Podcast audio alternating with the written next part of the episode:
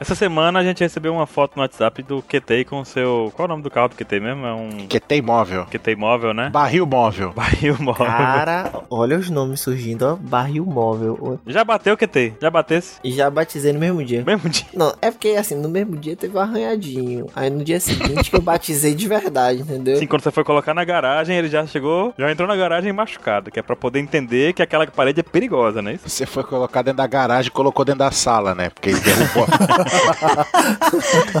Não, ele não foi milimetricamente perfeito, né?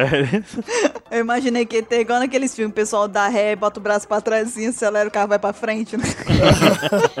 Não, velho, é porque assim, é muito difícil. Eu, eu não sei se eu que sou burro. Pisa no freio. Qual que é o freio? Esse pedaço. é o pe- Aí, porra, vum, pra frente. Ah, ele pisa no acelerador, né? Vum, É o outro. Não, a garagem aqui é muito ruim pra vir, velho. Aí assim, eu tenho que vir a rua toda de ré pra chegar na garagem e entrar na garagem de ré também. É que ele já sai do trabalho de ré, já, né? É. Faz o trajeto todo de ré, porque pra chegar em casa tem que ser de ré. Sabe o que me parece mais perigoso ainda? É que tem uma coluna, e aquela coluna é base da casa. Se ele, por acaso, derrubar aquela coluna, a casa inteira vai junto. E Oxi. não é isso que tem. Vai carro, vai casa. Não, eu queria saber uma coisa, ô, ô QT. Hã. Vendo aquela foto, como é que você saiu de dentro do carro? Pelo porta-malas. Porque uma porta tá colada na parede, a outra, a coluna tá segurando. Você saiu pelo banco de trás. Pela janela, pelo vidro. Ele deu uma cabeçada no vidro da frente, toda vez ele troca o vidro, entendeu? O pior é que o porta-malas também ficou, não dá pra abrir. Então, na verdade, eu tinha que dividir esse passado com o motor pra sair. Você desceu do carro, te deixou- puxou o freio de mão e foi empurrando depois, né? Eu fui de dentro fazendo força, entendeu? Eu deixei o freio de mão pra- abaixado e fui me balançando. Aí o carro foi indo pra frente um pouco. Falei, pronto, nesse ponto aqui já dá pra descer. Agora tá legal, agora tá legal. Agora tá legal, tá suave. Não precisa nem acelerar, porque gas, gente, gasolina é um absurdo. Como é que você bota 50 reais de gasolina e dá 12, 12 litros? Mas é o problema de comprar um carro. O problema de comprar o carro não é você dirigir. O problema de comprar o carro não é você pagar a prestação do carro. O problema de comprar o carro é você manter ele em uso. Porque com o preço da gasolina, do álcool, qualquer coisa, se você colocar água no bicho ainda vai estar caro, sabe, hoje em dia? Não, você quer ver o absurdo? Eu peguei o carro na quinta, aí na sexta eu diver- me diverti, bati o carro tudo mais. na segunda, que era pra ir pra faculdade, já fui de ônibus. Tá certo. Tá certo.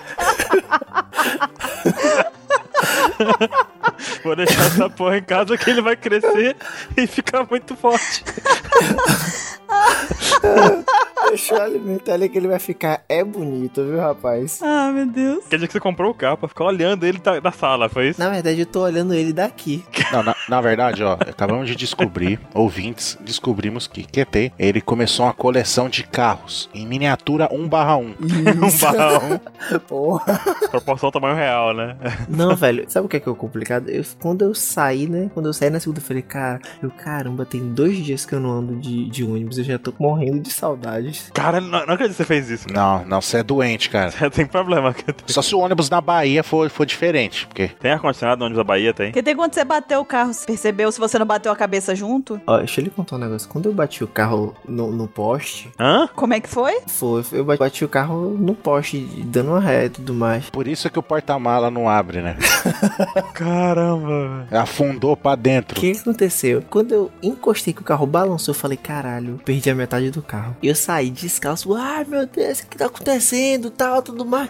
Aí quando eu olho, O que tá acontecendo? eu, nossa, graças a Deus, esqueci até de puxar freio de mão, deixei o carro na primeira, foi uma miséria. Aí eu, ó, não, tá tudo bem, tá tudo normal. Eu vou conseguir sobreviver. E, rapaz, eu acho que foi bem mais de uma hora pra eu colocar esse carro na garagem, viu? velho? Ca- Olha, eu não dirijo os carros de aqui em casa porque eu tenho medo de raspar o carro, eu tenho medo de bater o carro, porque não é meu, sabe? Não fui eu que paguei pra comprar pra ele. Meu plano de Sim. vida é juntar dinheiro pra comprar um Fusca velho de dois mil reais, sabe? Aquele Fusca acabado, já que anda capenga. Não, que você só precisa ter duas coisas no carro: alicate e arame. Exatamente, MacGyver. Fusca é o carro MacGyver. Com cuspe você lubrifica, o bicho tá ok, você cospe lá nele, tá tudo bem. Se bestar, você pega também um papelão e um durex, que se quebrar o vidro, você só tampa também. É. E a, a ideia é essa, comprar um Fusca e ter a experiência de bater meu próprio carro, entendeu? Nossa, ter esse. Caralho, eu quero comprar o carro para ter a experiência de bater meu. Cara, não queira isso. É, porque eu não quero bater o carro dos outros. Mas eu entendo o Baruque, sabia? Eu te entendo, Baruque, eu te entendo, porque eu atualmente parei de dirigir também, não tô dirigindo, porque depois que eu bati o carro do meu pai, eu bati duas vezes. Mas- A primeira vez que eu bati, eu comecei a chorar dentro do carro. Eu fiquei desesperada. Eu falei, meu pai vai me matar, ele vai me matar. Aí quando eu cheguei em casa, ele falou: Não, minha filha, tá tudo bem, você se machucou e tal. Aí eu fiquei pior ainda, porque ele não brigou comigo, sabe? Eu falei, pelo amor de Deus, acaba comigo, grita comigo. Eu não me machuquei, me desculpa. É, entendeu? Ele, ele me perdoou, eu fiquei puta, porque eu não me perdoei, sabe? Aí depois ele falou assim: não, não, faz o seguinte, pega o carro, vai lá buscar sua irmã no trabalho e tal. Eu peguei e falei, tá bom, vou. Aí eu fui, né? Aí bati o carro de novo, cara, juro. Eu parei o carro, eu botei a mão no volante e falei assim: meu Deus, o que eu tô fazendo da minha vida? Abandonou o carro e voltou de táxi pra casa. Com a porta aberta no meio da rua. Pior de tudo é que eu encostei no carro, tipo assim, eu não cheguei a bater realmente, mas eu, eu dei uma, uma reladazinha num carro, né, que tava estacionado. E aí eu parei o carro mesmo assim, saí e fui olhar. Tipo, já tava desesperada já, né? Mas mesmo assim eu fui olhar. Aí enquanto tava olhando, veio um cara que tava vigiando os carros, olhou pra mim e fez, tipo assim, sinal pra eu sair correndo. Falou, vai embora, foi embora. Eu falei, gente, eu não matei ninguém, não. Eu só encostei no carro da pessoa aqui, sabe? E o cara me incentivando a fugir do lugar ainda. Da cena do crime. Olha, eu não vou lhe mentir, não, Buru. Aconteceu um negócio desse comigo. Eu, eu arrelava o carro de alguém e eu piso no acelerador de um dia que eu falo, Não faça isso, não faça isso. Não faça isso, você não é um bom motorista. Não, boa pessoa, cara, se você fizer isso. Nem bom motorista, porque relou e não tá saindo. Não, bom motorista realmente não sou. mas Não, é- isso a gente já sabe, é compro- comprovado já. Boa pessoa, eu estou trabalhando. Detalhe, faz algum tempo já que eu andei de carro com meu pai dirigindo. Eu dirigindo, meu pai do lado, de, de passageiro. Porque a pessoa, quando dirige há muitos anos, ela fica frustrada por ser passageiro, né? É, Acontece com meu pai. Ele, ele tem um pedal imaginário que ele controla o carro, sabe? Mas não funciona o pedal imaginário dele, tá entendendo? E um volante também que ele fala assim: ó, fazer a curva ali. Fala, Calma, que quem tá no comando sou eu. Tá tudo bem. O que é bem perigoso, né? Porque você se perde bem. Não, mas ele, ele também se perde. Então nós dois estávamos perdidos desde o começo, sabe? Ah, tá. Eu tenho uma dica pro seu pai. Fala pra ele na, na autoescola e, e perguntar quanto tá o carro da autoescola. Aquele pedal do lado direito, assim, né? Só pra garantir. É, porque tem o pedal do lado do passageiro. Aí ele fica ali pisando no freio. Cara, não, eu dirigindo aqui tranquilo, aqui em velocidade, porque a gente vai jogando videogame demais e perde noção da realidade da velocidade. No carro você tá andando devagar e parece que é rápido, e às vezes você tá rápido, e pe- você não percebe que tá, tá rápido. Sabe? Eu andando aqui com ele, ele agarrou aqui naquele negocinho que fica do vidro. Que em alguns lugares chama-se fila da puta. Aqui é puta que pariu. Também. Segura na puta que pariu. Ele agarrou no fila da puta e ficou, cuidado, cuidado. Eu Falei, calma, pai, tá tudo tranquilo. Na hora que eu fiz a curva, ele faltou puxar o freio de mão. Eu Falei, não, nunca mais vou passear nesse carro aqui. Só, eu falei assim, agora você vai andar comigo só se quando eu tiver meu Fusca e outra. Eu falei pra ele, quando eu tiver meu, meu Fusca, assim, aquele, aquele Fusca de bater, quando eu raspar ele na parede, QT, eu não vou mandar pintar por cima, não. Eu vou mandar invernizar, que é pra lembrar, porque cicatrizes são importantes, tá vendo? Vai ser tipo o Zoro, seu Fusca, né? Vai. Cada raspada que ele levar, eu vou mandar inverniza. Pode passar verniz essa porra. Ah, é cicatriz de guerra. É, E senhora Ketei, eu bati o carro, né? Aí ela, não, Ketei, arruma, leva na oficina, leva no mecânico pra consertar. Eu falei, rapaz, eu não estou com muito dinheiro, porque, né? acabou de comprar o carro. Eu acabei de comprar a porra do carro. QT, você podia ter comprado um PlayStation 4, QT. É verdade. Poderia, eu, eu estaria batendo o carro em burnout, mas estaria de- com o carro. Era mais seguro que. Era mais seguro. Aí o que, que ela falou assim pra mim? Ela, não, é barato. Eu falei, barato quanto? Ela, barato 150 reais. Eu falei, cala a boca. Fica na tua. Tua avó. Eu falei, cara, você tá louca. 150 reais é barato aonde?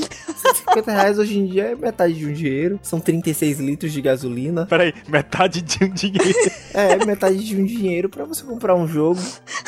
Porque até agora, esse seu comentário se acabou de carimbar na sua carteira de motorista que você é motorista de carro, meu. Porque você fez um cálculo instantâneo de tanto de gasolina que você pode pôr no carro. Caramba, melhor que aplicativo, né? Tem que aplicativo pra Android que tem faz de cabeça. Eu já comecei a, a confabular aqui. Ela, Bateu da ralada. Puta, quanto que isso vai dar? Ah, vai dar 150 reais. Ah, 16 litros de gasolina. Puta que pariu. Mas, Baruque, você também tinha isso? Porque QT tem também. Eu tinha isso também, sabia? Depois de um tempo que eu, eu comecei a andar de carro e tal, que eu dirigia, e também depois de eu bater, eu ficava calculando, tipo assim, quanto que eu ia ter de prejuízo se eu batesse em tal lugar, sabe?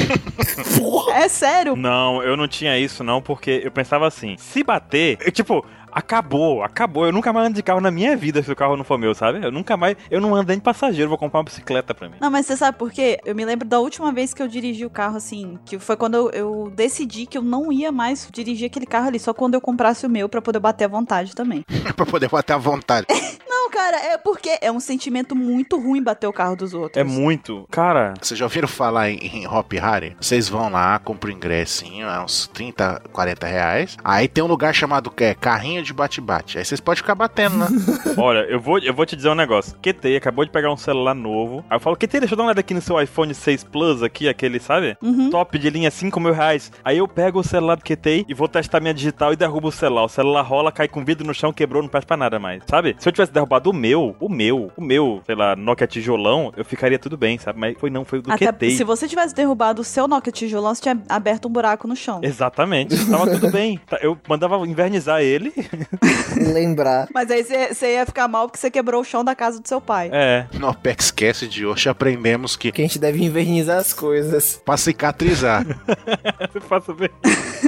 o cara toma um- uma lanhada no braço. Ai, caramba, tá sangrando. Não, pera aí. O cara vem com, com um pote de verniz, aí passa um pincel. Né? Pronto, tá invernizado teu braço. Aí vai enfiar. Tá seguro. Não precisa nem passar mercholate. Gente, só pra questão de evitar futuros processos, gente, não façam isso, tá? Por favor. Passar verniz? Tá? Não passem vernizes no, no corpo de vocês, por favor. Mas só pra encerrar aqui, eu decidi, tipo, que eu não ia mais dirigir o carro dos meus pais. Porque teve um dia que eu tava, tipo, indo buscar minha irmã no trabalho. Se- Sempre as coisas acontecem quando eu ia buscar minha irmã no trabalho. Isso é uma coisa que eu posso parar pra pensar, talvez. Tá a maldição da turma? É, eu também acho que era, eu acho que era sua irmã. Vou culpá-la por isso. Então, eu, tipo assim, eu peguei horário de trânsito. Tipo, acreditem ou não, mas a minha cidade tem horário de trânsito, tá? Eu moro no interior, mas existe. Horário de trânsito, olha só. Cinco carros, né? É, tem tipo, sabe, um- uns sete carros, assim. Então.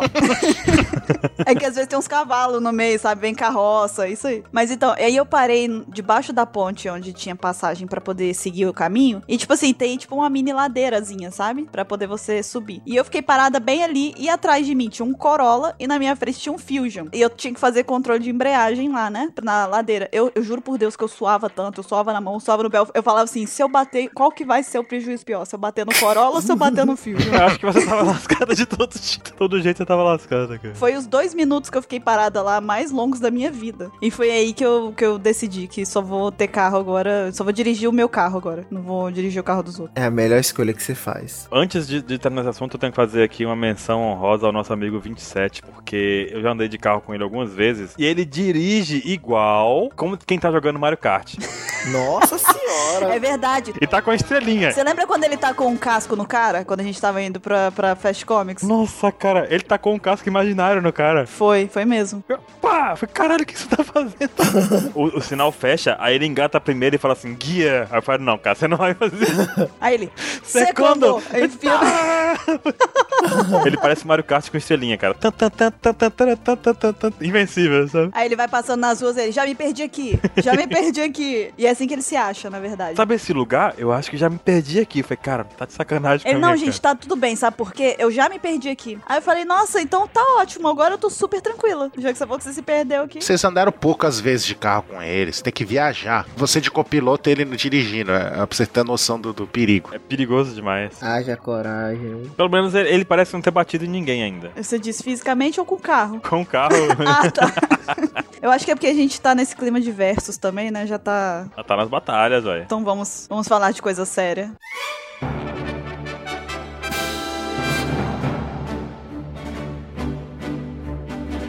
Olá, jovens! Bem-vindos a mais um Apex Cash. Eu sou a Bururu e hoje eu estou aqui com o Baruque, E aí, pessoas que passam verniz nas coisas. com o Ketei Eu não coloquei o nome do meu carro de vovó, porque em avó não se bate. Caraca, meu, meu Deus, você anotou isso antes. não tenho. Ah, eu sabia, não é possível que isso foi espontâneo, não é possível. Muito boa, cara, muito boa. Dica do Mr. Caio. E eu estou aqui também com o Ansem. Olá, pessoal! E nessa semana nós vamos fazer um Opex Cash de versos. É isso mesmo, vocês vivem perguntando pra gente: ah, e se Fulano lutasse com o Ciclano, como é que ia ser e tal? Então nós finalmente resolvemos fazer um Opex Cash dedicado a essas batalhazinhas entre os personagens de One Piece. Mas antes de mais nada, nós vamos para as leituras dos e-mails.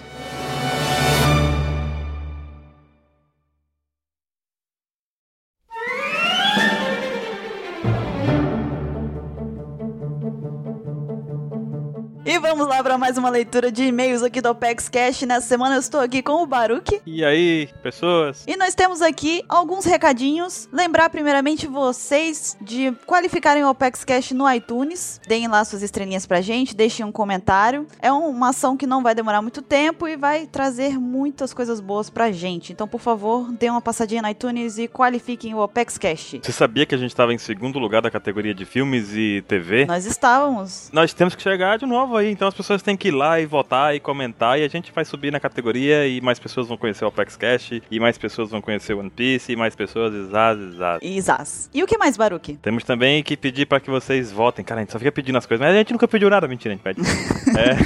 é, é, votar nos cinco melhores podcasts do Brasil. É uma votação que acontece o ano inteiro, então a gente tá em primeiro agora, mas vocês têm que continuar votando pra que a gente mantenha a posição de primeiro. Então se você nunca votou, vai lá e vota rapidinho. Você vai gastar o que pra fazer as duas votações? Cinco minutos da sua vida se você for teclando com o nariz, sabe? Então, Não teclem com o nariz. acho que vale a pena. É rapidinho. É isso. E então tá, agora nós temos as fanarts, Baruque. Quais são as fanarts que nós recebemos nessa semana? Se você não quiser ouvir os e-mails, pule para. 40 minutos e 3 horas é melhor que o Sanji. Recebemos muitas fanarts legais, cara. Começando aqui com a do Carlos Roberto. Ele tem 18 anos e ele mora em Dayatuba, São Paulo. Ele mandou a frase que o 27 falou que o Deadpool te dá asas. Não tem? É aquele trocadilho infame, né? Do Mr. 27. Ele não conseguiu, cara. Ele já tinha usado aquilo com a gente, mas ele não conseguiu segurar no que. Ele fez essa piada com a gente no Skype antes, a gente ignorou. Aí ele testou, a gente falou que não tinha graça, ele foi lá e fez. Aí ele fez de novo, ele falou: se vocês não acham graça, eu tenho certeza que os ouvintes vão achar. E aparentemente acharam realmente. Ok. A próxima fanart que a gente tem aqui é do Ives Nicolas, ele tem 21 anos, é de Cuiabá, Mato Grosso. E ele mandou aqui uma fanart da história que eu contei no início do Opex Cash, de quando eu fui fazer stand-up. E aí tiveram várias piadinhas, né? Obviamente, todos brincando com a minha altura, muito engraçados. Nossa, hahaha, eles fazem piada, gente, eles são engraçados. Aí ele desenhou aqui uma ondinha de 10 centímetros. Colocou eu. Eu estou muito bonita em cima da prancha aqui, com, com remozinho. Tá sexy, hein? É Eu Tá estou, eu sexy. estou, ó, eu Hum. estou um perigo para os olhos. Ele botou as gaivotinhas ali, Mr. 27 de Poseidon, falando que vai quebrar a quarta parede. Mais uma referência à quarta parede que. Ele, ele continua com isso, essa semana ele continua com isso. Ah, ele vai ficar com isso durante um bom tempo ainda. E ele botou aqui eu falando com o Poseidon, com- pedindo pra ele ficar calminho, que eu ia contar uma piada, entendeu? Do Stand-up. Ah. stand-up. entendeu? Todos piadistas. Ok. E qual é a próxima, Baruque? Douglas Souza Vieira mandou uma fanática aqui da Bururu, falando assim, ó. Eu gosto da novela Usurpadora. Aí aparece aquela mocinha e diz, Usurpadora é um lixo. Aí você, o quê? Aí pá, atira. Então, eu sou muito tolerante. Se a pessoa não gosta de usurpador, é claro que eu não vou fazer isso. não com uma arma. Bom que eu não conheço ninguém vivo que tenha te falado isso e... Talvez com uma arma branca, digo. Então, a Opa. próxima que o Douglas mandou aqui, na verdade, é uma indicação que ele seguiu que o QTI deu no Opex Cash, quando o QTI citou em um dos Opex Cash já passados. que ele falou assim que ele pega o celular dos amigos dele, não, cara, deixa eu ver um negócio aqui, vai lá e pá, assina o Opex Cash, sabe? É uma forma de divulgação. No iTunes. Vai no iTunes e... É o QTI marqueteiro da Opex, sabe? Certo ele. E aí o Douglas foi e seguiu a indicação do QT e foi lá no, no iTunes da faculdade dele e colocou o Apex Cash também. Douglas, olha, Meus parabéns. tá de parabéns. É um exemplo a ser seguido. Daqui a pouco todas as faculdades do Brasil com o Apex Cash no iTunes. Tá certo, é isso mesmo, tem que fazer. velho. E qual é o próximo, Baruque? é uma, um desenho enviado pelo Vinícius R's de Almeida. R's, ó. R's. Ele tem 19 anos, é de São Carlos, Santa Catarina. Caramba, São José, Santa Catarina. Acho que eu estou meio bugado hoje, gente. Um pouco, talvez. E ele mandou aqui uma imagem de um membro misterioso da OPEX que usa a camisa do Nekomamushi. Não, não sei quem é, mas vai estar aí na descrição. Diz ele que é um membro do Apex Cash, da Apex, mas a gente não identificou. Mas ok. Ok, ok. Tudo bem, sem problemas. E aqui o Felipe de Souza, de 26 anos, Contagem, Minas Gerais, mandou outra fanart aqui relacionada a mim e o stand-up. outra piada, entendeu? Stand-up. Então, eu estou fazendo um um stand-up comedy, não o Peril. E aí, só que em vez de eu estar contando uma piada, na verdade eu estou contando a minha história de sono que nunca foi contada, né? Fatídica história. Não, você contou a história de sono nesse stand-up. Eu contei. É, Na verdade, é porque plot twist, sabe? Eu cheguei. E essa foi a minha história de sono. Aí, do nada, eu esqueci. Falei, valeu, gente, boa noite. Aí você acordou. Hã? Exatamente. Foi isso que aconteceu. Ele também mandou uma- uma imagem aqui da reação do 27 e da sua reação, Bruno, com relação ao filme do Deadpool. Tá lá, você tranquilinha, Deadpool foi dormir, acordou, escovou os dentes, tá lá, jovem seu Bruno, tudo tranquilo, né? Uhum. E o 27 foi, Deadpool! Falou com você isso, né? No WhatsApp. Sim. Aí ele foi dormir, me acordou, Deadpool! Aí tava lá escovando o dente, Deadpool! Acordou Deadpool! É isso, até hoje ele tá bugado. É verdade. Inclusive, antes desse podcast também, a gente teve que mutar ele, porque ele tava Deadpool! Deadpool, Deadpool. Um dia ele escovou o dente com a gente falando Deadpool. Falou. Eu não tenho orgulho de dizer que isso aconteceu, mas aconteceu. O que você tá fazendo, Deus? Escovando os dentes aqui. só escovando cérebro! Foi mesmo tipo isso. A outra fanart que a gente recebeu é do Marcos Souza, ele tem 18 anos, é de Guarapuava, Paraná. E ele mandou uma fanart de um Opex Cat que já passou algum tempo, mas toda referência ao Opex Cat é sempre bem-vinda. Ele faz aqui uma tirinha sobre o Bar do Fracasso. Aí tem lá o Krieg e o Morgan, aí eles estão parados dentro do Bar do Fracasso falando, aquele é ele mesmo? O lendário? O fracasso largo? E a gente já pode ver que é o Bellamy. Cara, é o Bellamy, você vê pela linguinha. Exatamente. É, a gente sabe que Bellamy é o, é o mito do Bar do Fracasso, né? O bar do fracasso vai voltar, esperem. É, aguardem, teremos uma, uma, uma reinauguração do Bar do Fracasso. Nós temos também aqui o desenho do Caio Osamu. Osamu. Acho que é o Samo. Caio Osamu. Parece o nome do Black Kamen Rider, bacana. Ele é de São Paulo, capital. E ele mandou aqui uma interação do Mr. 27 com o Deadpool, que ficou inacreditavelmente incrível. Ficou perfeito. O 27 vai lá e coloca uma tiara de olheirinha de panda no Deadpool e sai correndo. O Deadpool tá lendo One Piece e o Deadpool vai atrás do, do 27 e eles ficam amigos. É o tipo de coisa que aconteceria. Cara, muito boa. Tá muito, muito bem desenhado. Muito. Muito legal mesmo. Tá muito legal. A ideia foi muito boa também. Perfeito. Dá-lhe o cara do Deadpool. Aí o que que acontece? O 27 grita Deadpool e o Deadpool grita 27! Aí ele- É possível, é possível. Queria ver esse crossover aí. É bem possível. E a outra fanart foi enviada pelo Matheus José Almeida. Ele tem 17 anos, é de Sorocaba, São Paulo. E ele mandou, na verdade, uma tirinha que mostra uma possível conversa minha com o Mr. 27, onde ele manda o seguinte pra mim: Bururu, eu quero te fazer uma pergunta. Eu falo, vai, fala, 27. Ele, como eu faço pra quebrar a quarta parede? Eu digo, já sei. Ele, sério? Vai, fala qual é a sua ideia. Eu, Não, relaxa, amanhã eu te mostro. E aí, pronto, eu arremessei ele na parede. E aí tá lá a parede com quatro. Exatamente, eu arremessei ele na parede pra quebrar a quarta parede. Bom, eu tive uma ideia. Bom, tem que observar que nessa imagem não é uma parede americana que é feita de madeira com espuma, é uma, uma parede brasileira feita de alvenaria, de tijolo e cimento. Exatamente. Eu tinha uma ideia, não quer dizer que ele ia gostar dela. Ele pediu pra ver. Exatamente. E nós também temos aí um desenho do Isael Fernando. E ele mandou nada mais nada menos do que o resultado do Oscar, que é o nosso 27 Pires, né? Ah, sim, exatamente. Esse daí, E cara. aí a Bruno pergunta, e aí, 27, o que você acha? Eu acho triste. Isso aconteceu no cast anterior, cara, antes da Glória Pires fazer a loucura. Isso já é foreshadowing, O inclusive. que que você acha? O que que você acha, 27, daquela, daquele momento marcante? Acho triste. Acho triste. Isso porque antes de gravar, ele, ele faz todo um TCC sobre o assunto. Aí chega na hora, o momento dele de realmente falar sobre o assunto, ele me traz o quê? Triste. Acho triste. Triste é a minha vida lidando com isso. Triste é a nossa amizade. Eu não tenho mais o que acrescentar depois dessa, mano.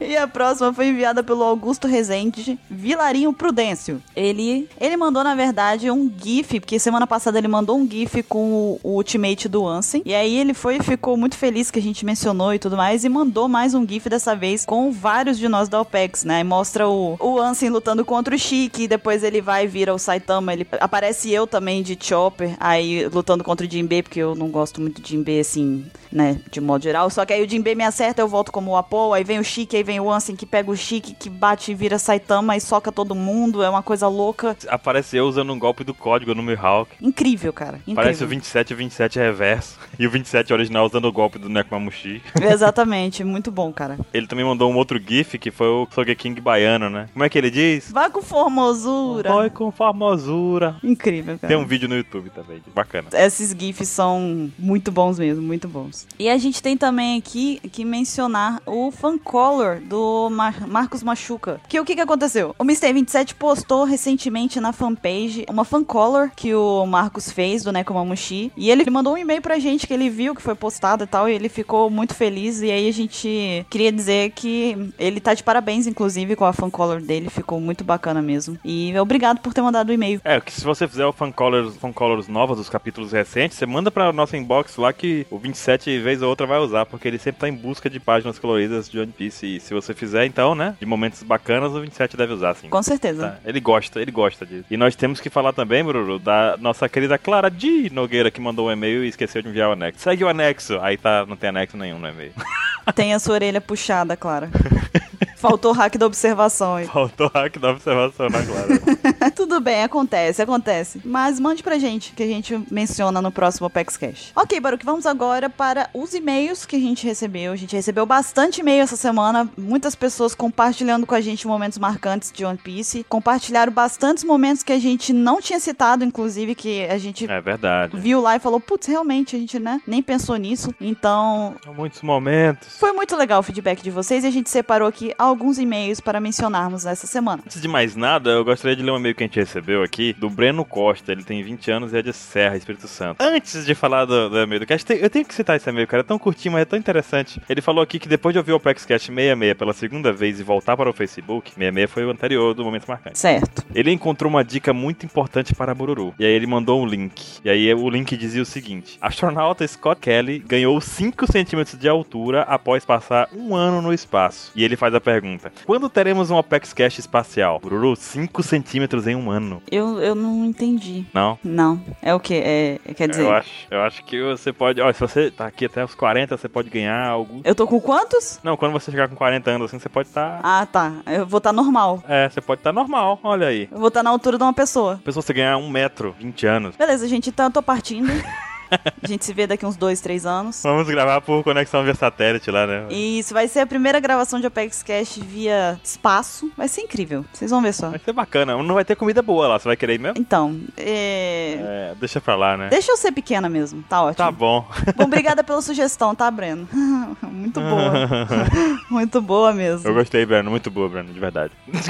Então tá, o próximo e-mail que a gente tem aqui é do Alex Pacheco e ele mandou o seguinte: Olá pessoal do Apex, tudo bem com vocês? Meu nome é Alex Pacheco, tenho 36 anos, sou advogado, moro em Patos de Minas, Minas Gerais. Seria engraçado se ele fosse de Patos de Minas, tipo Rio Grande do Sul, sabe? Rio Grande do Sul. e- É. Minas. Talvez, será que existe? Acho que não. Depois a gente descobre. Depois Mas a gente enfim. descobre. Ele diz aqui: Vou começar dizendo que o Opex Cash colocou um ninja cortador de cebola do meu lado. Isso é verdade, a gente contratou algum. Não, isso não aconteceu, tá? Naruto é você. Pra ajudar a fazer todo mundo chorar, entendeu? A gente pegou e falou: Nossa, né? Tal momento, vocês aparecem lá e dão uma força. Então, ele diz aqui: Obrigado por isso. Sobre os momentos marcantes, acho que não há quem tenha visto o funeral do Mary e não tenha sentido um aperto no peito. E fora os haters, não há quem não tenha sentido orgulho do Zoro na cena do Não Houve Nada. Ou quem não tenha sentido pena do Bru quando viu seu flashback. Agora, a cena do bando sendo separado, nossa, bate um desespero de ver aquela cena da Robin estendendo a mão pro Luffy. Eu sei, cara, a Robin, né, cara. Eu vou concluir, eu vou concluir. Ele, ele continua. Ah, Robin. Sai daqui você.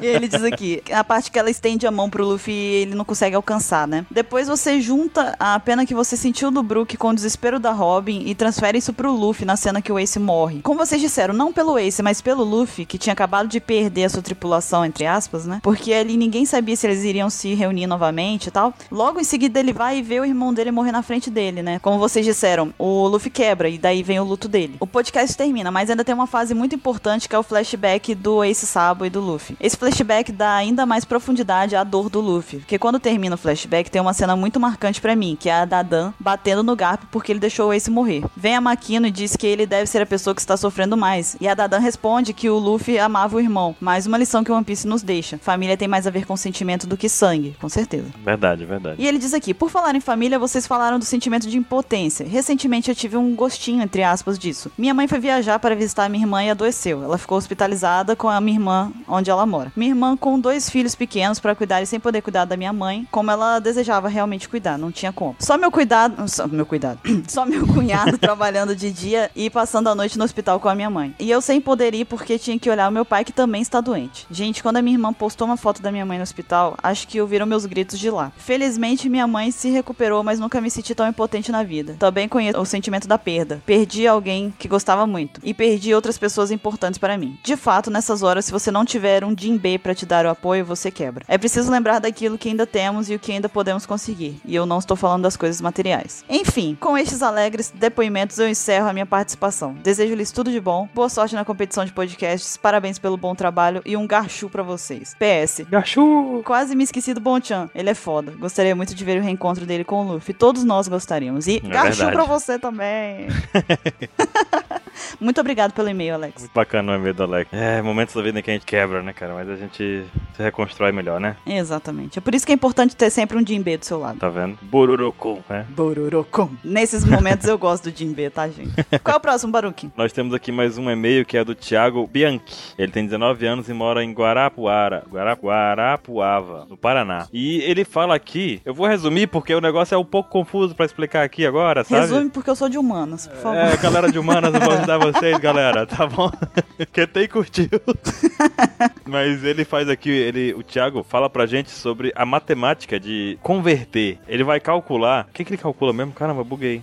Vamos lá. Ele mandou um e-mail pra gente, ele se deu o trabalho de nos ensinar como, co- como é possível converter minutos em horas, né, em metros. Ele, tra- ele converteu minutos em metros, né? Isso, isso, isso, isso, isso. É isso que eu tava tentando lembrar. Ele, tá- ele converte aí o tempo em unidade de medida de distância. Exato. E aí ele envolve cálculos em- com GPS, com coordenadas geográficas, ele calcula o tempo e tal, e tal, e tal. E nós temos uma resposta do comprimento de uma espada, inclusive. Pelo, tem- pela medida que o Ansem falou, a espada teria 2.775 metros. Isso é o equivalente a uma hora e meia. Isso é equivalente a uma hora e meia de espada.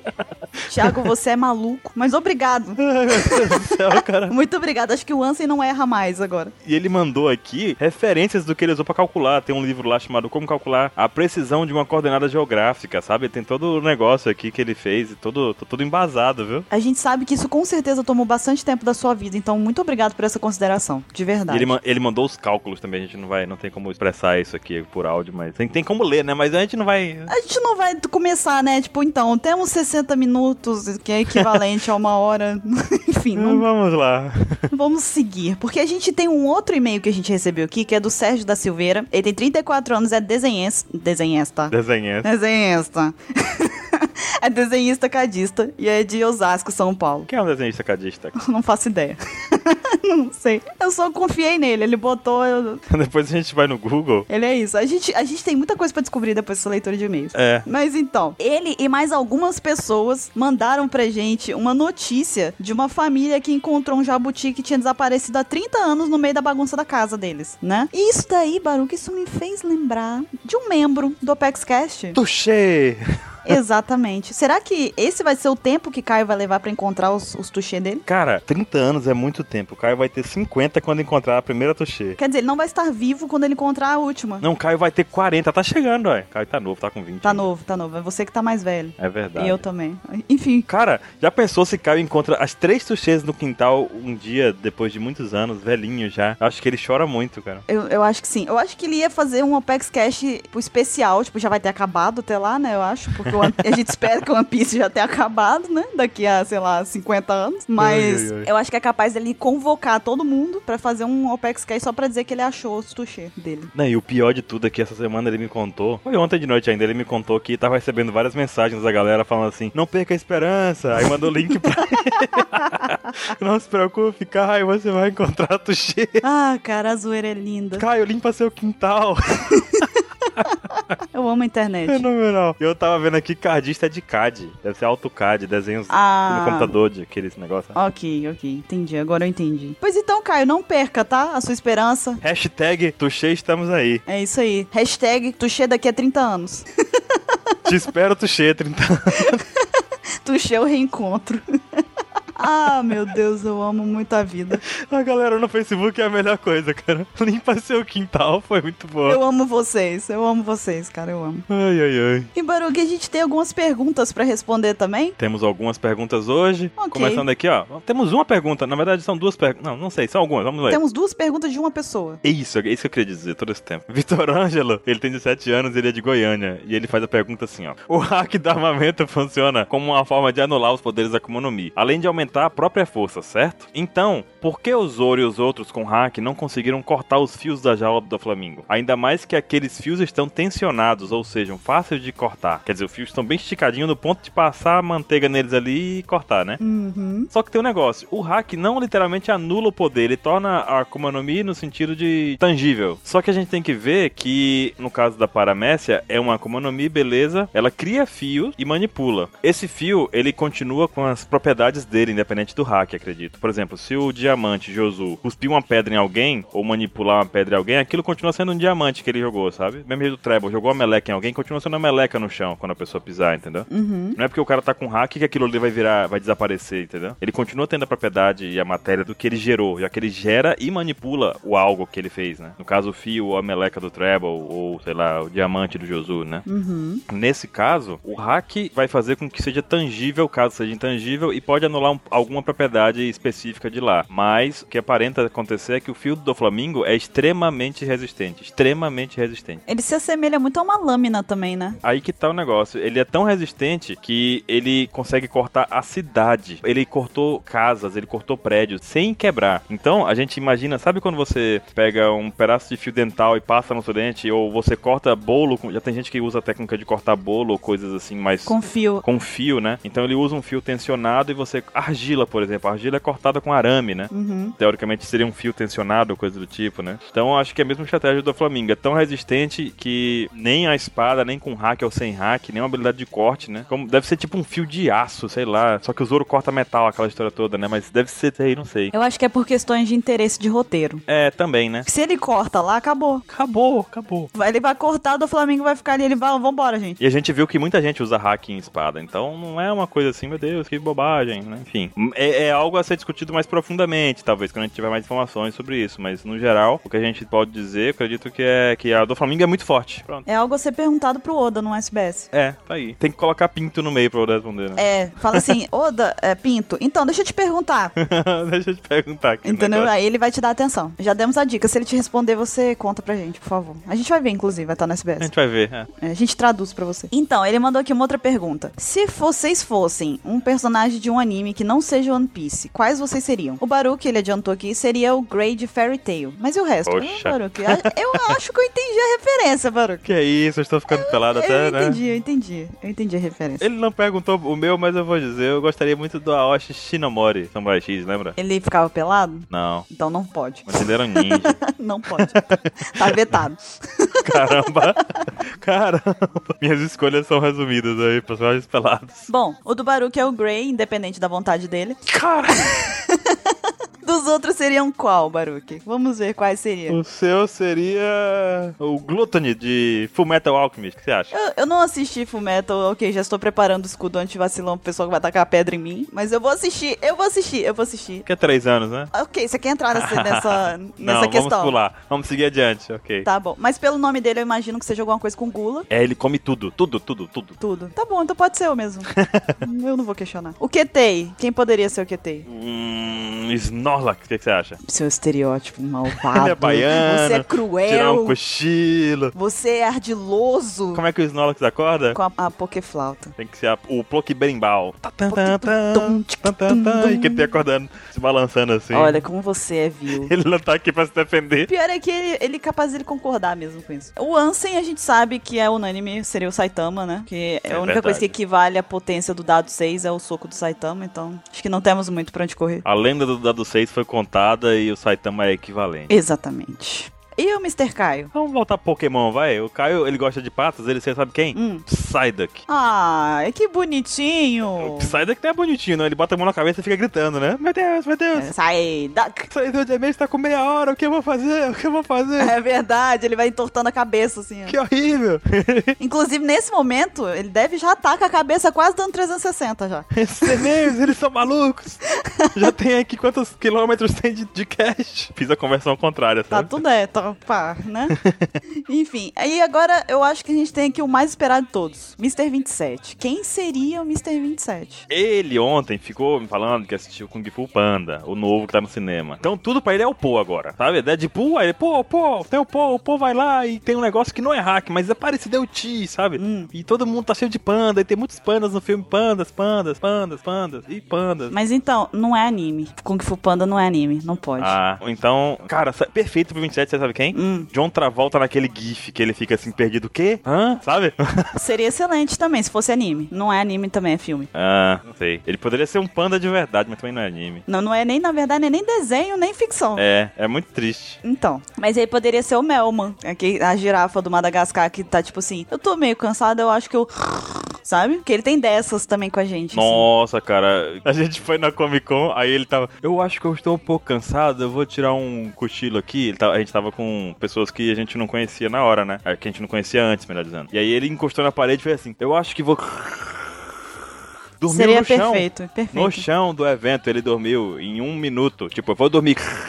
E dormiu. Se bem que nós temos um problema, de novo. Hum, não que é não é anime. anime. Ok, então eu tenho uma solução. A gente faz o seguinte: a gente deixa o pessoal, os ouvintes do Apex Cash, escolherem um personagem de anime pro Mr. 27. Já que ele é tão popular, as pessoas gostam tanto assim dele, ficam, fazem várias fanarts e tal. Agora é livre. Acho justo. Não é? Acho justo. Eu sou até curiosa pra ver o que, que eles vão arranjar aí. Mandem nos e-mails, nos comentários, deem like nos comentários que ficarem com os melhores personagens. Sim, com certeza.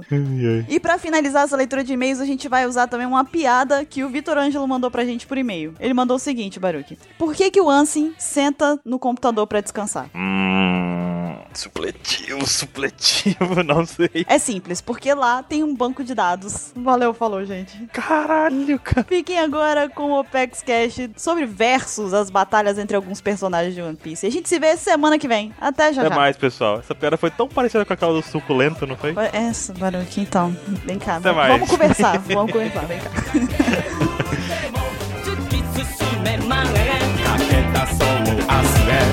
最強にきっと笑うため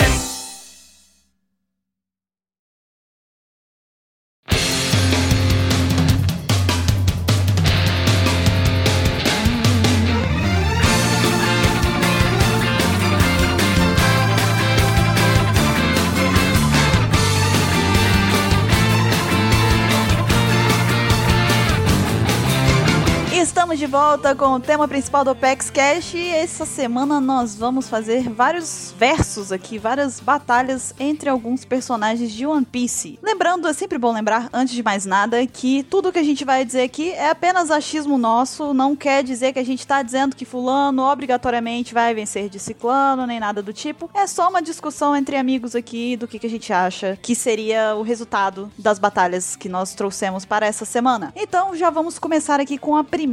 Qual que é a primeira, Baruque? Primeiro é a maravilhosa luta do Lau versus nosso amigo Bug. Nós temos um cara que se divide e um cara Que divide. que divide as coisas. Olha só. E um detalhe interessante é que nas duas divisões, o ser dividido continua vivo. E aí, o que acontece? Não, mas independente se o do Lau, o cara morresse, o bug não ia funcionar. Pois é, não, e tipo, pra garantir ainda, mesmo se o Lau corte ele com um Room, o Bug ainda vai sorrir, achar graça e se colar de novo. E aí? Não, mas ainda tem os poréns, né? Tem aquele ataque do LOL, que eu esqueci o, que ele arranca o coração. Vamos chamar então apenas de golpe que arranca o coração. Isso. É o golpe do conquistador, que ele rouba o coração das pessoas. Hum, nanaro, no. Você tá usando hack? Não, mas não. Mas o que acontece é que no caso do Lau e do Bug, nós temos aí uma situação que o Lau aparentemente tem golpes diferenciados, assim como tipo Counter Shock, ele pode usar também, né? Tem o Gamma Knife. Causa danos internos. Mas o bug tem a fabulosa bug dama. Cara, até ele acender o pavio da Bug Dama, ele já morreu cinco vezes já.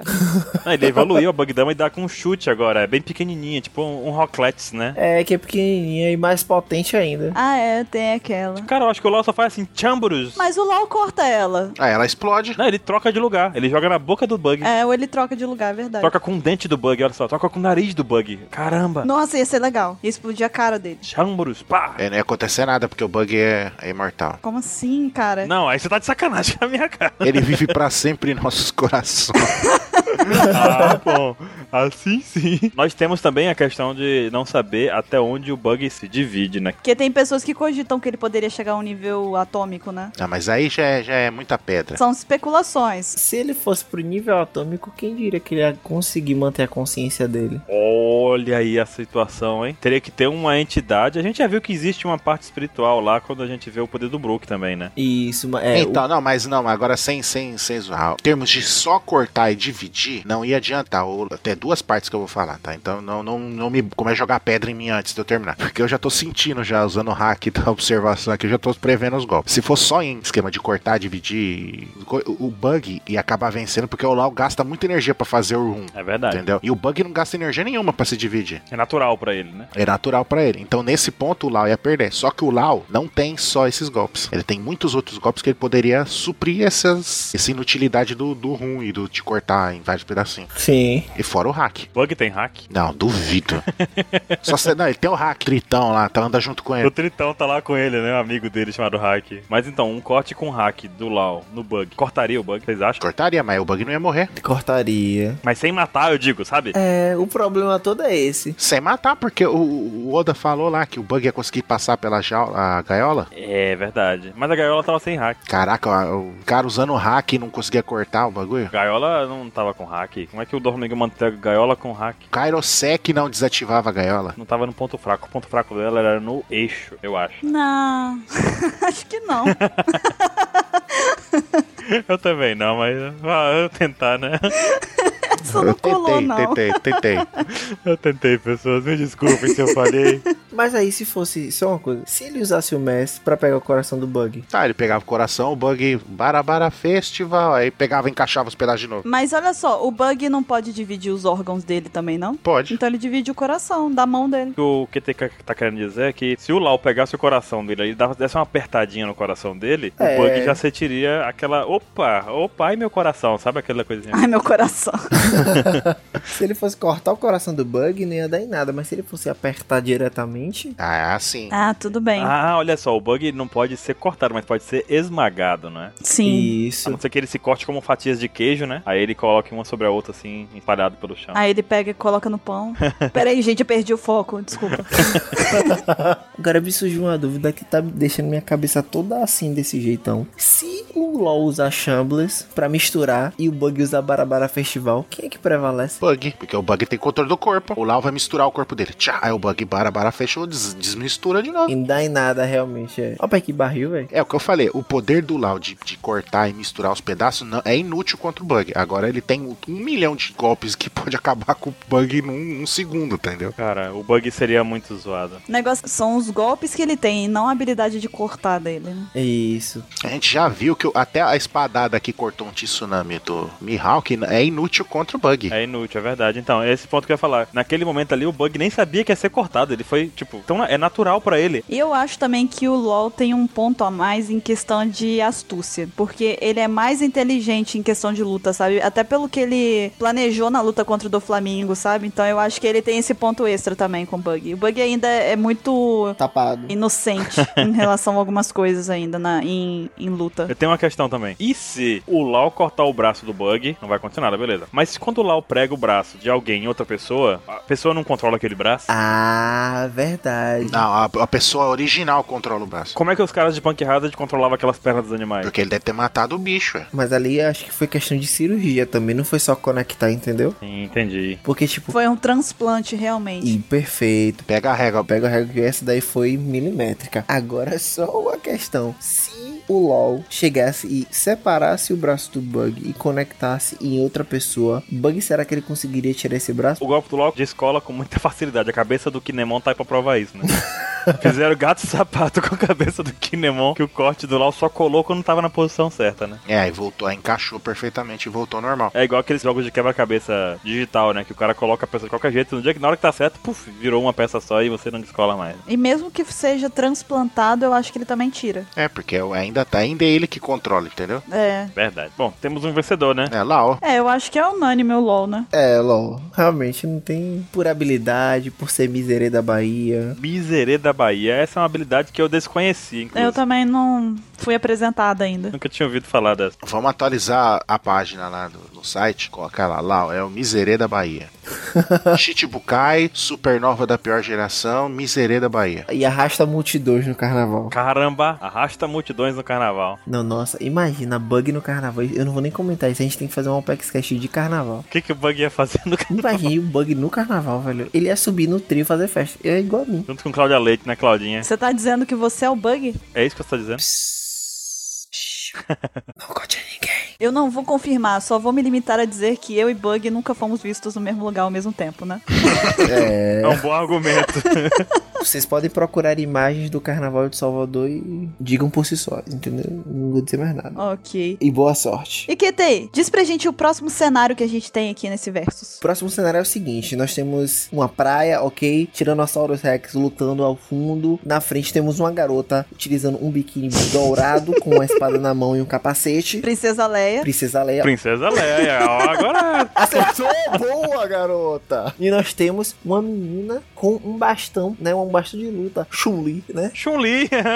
Com um Chun-Li. cano azul. Um Smurf, é isso mesmo? É Smurfette? Segunda luta, Nami versus Rebeca. Essa é a luta, se resume em quem é mais inútil. Olha a agressão gratuita. Não tem necessidade disso. Eu gosto da Rebeca, mas elas são inúteis. Embaixo você vai ver os comentários aí do pessoal falando, ah, briga de peito e tal, tudo mais. Briga de peito, olha aí. A Nami ganha. Esse tipo de luta é o tipo de luta que eu imagino, tipo assim, uma recuando pra outra. Ah, mas a Rebeca tem potencial por causa da idade, É né? uma novinha no grau. Mas você tá chamando a, Re- a Nami de velha? A Nami é mais velha. É. Quantos anos a Nami tem? Ela tinha 18, ela tem 20. E ela é velha. Nossa, as velhas de 20 anos. E a Rebeca tem 16. A Rebeca tem 4 anos de vantagem pra poder evoluir ainda com o tempo. Pra crescer, né, velho? Pra crescer. É, Caraca, se crescer mais, a Rebeca. explode. Tem. Quebra a coluna. Eu, vocês estão perdendo foco. Vocês três estão perdendo foco. Voltem pra mim. Daqui a pouco já tá imaginando a luta numa poça de lama, né? Tipo, as Hum, camisas brancas, roupas brancas. Por que, que você acha que ele falou que é numa praia? pautas de fetiche. Aí um- o biquíni cai ali sem querer, né? Então, não pode isso, gente. Volta. Na chuva. Hum. Por sinal, tem um hentai. Ou quer dizer, Que isso? Cara.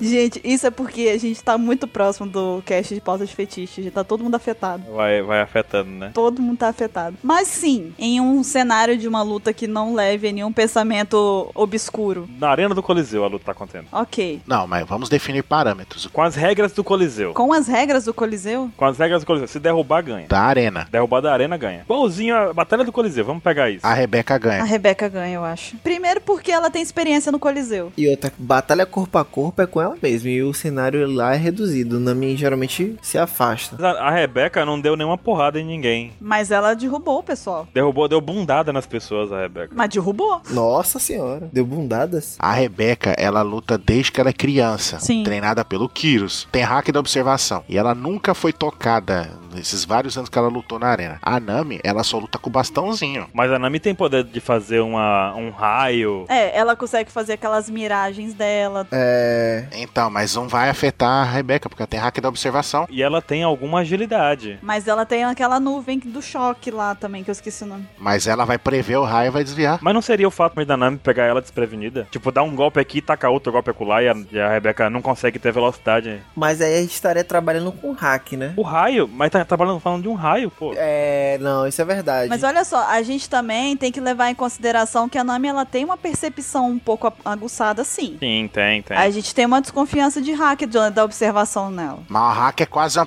precognição, que o hack da observação é quase uma precognição. No caso, imagina que vai cair um raio e ela tá desviando de uma bola de, de alguma outra coisa, entendeu? Por exemplo, você lembra com o Enel antes que ele não conseguiu prever os ataques do Luffy, que não era uma coisa de caso pensado. Gomu Gomu no Baka, né? E isso. Só que aí o Luffy também não conseguiu atacar. Não, mas aí o da Nami é de caso pensado. Ah, mas a Nami não tem um golpe de nuvem. A questão é o raio. O ataque da Nami é de caso pensado, mas onde o raio vai cair não, não seria. É de caso pensado. Porque seria, tipo, um fenômeno da natureza, não tem como você prever. Não, não, não, não, não, não, não. Mas ela não tem como criar nuvens e o raio cair aleatoriamente. Já aconteceu isso do raio cair aleatoriamente, né? Não, não cai aleatoriamente. Ela, ela prevê exatamente. Não, eu acho que ela invoca as nuvens e as nuvens geram os raios, né? Ela que mira o raio. É, o raio pega o ponto mais alto entre o chão e, o- e a nuvem. Ela gera as nuvens e- pra gerar o raio exatamente naquele ponto. Mas se ela fizer uma nuvem grande, ela faz nuvem grande. A nuvem, ela cobre uma região, ela cobre uma área. Aonde o raio vai cair é incerto. Não, é incerto entre aspas, porque um raio não cai aleatório. Ele cai entre o ponto mais próximo do céu e a terra, no caso, né? Que é, no caso, uma outra pessoa. A cabeça da Rebeca. É igual jogar mágica, já jogou mágica vocês, né? Já. Se você fizer o golpe do, o golpe do trovão, ele cai em qualquer pessoa, inclusive. Ele pode cair em você. Vocês lembram disso? Ele pode explodir você mesmo, aquele raio. É verdade, é verdade. Já me explodiu, inclusive. Um amiguinho pode explodir o outro. Acontecia muito comigo. Eu explodia amigo. Já explodi também, capeleto, várias vezes. Acho que é a mesma coisa da Nami. Ela, tá- ela joga a nuvem lá no céu e o raio pega quem for. Melhor combinação: arcano, raio, raio, raio, raio, raio. Pum, explode. Vai ficar rajada de raio. A Rebeca, ela tem uma esquiva muito aguçada. Mas ela vai fazer o que? Vai empurrar a Nami? Ela não empurrou ninguém também. Ela usa escudo. Ah, é verdade. Ela não é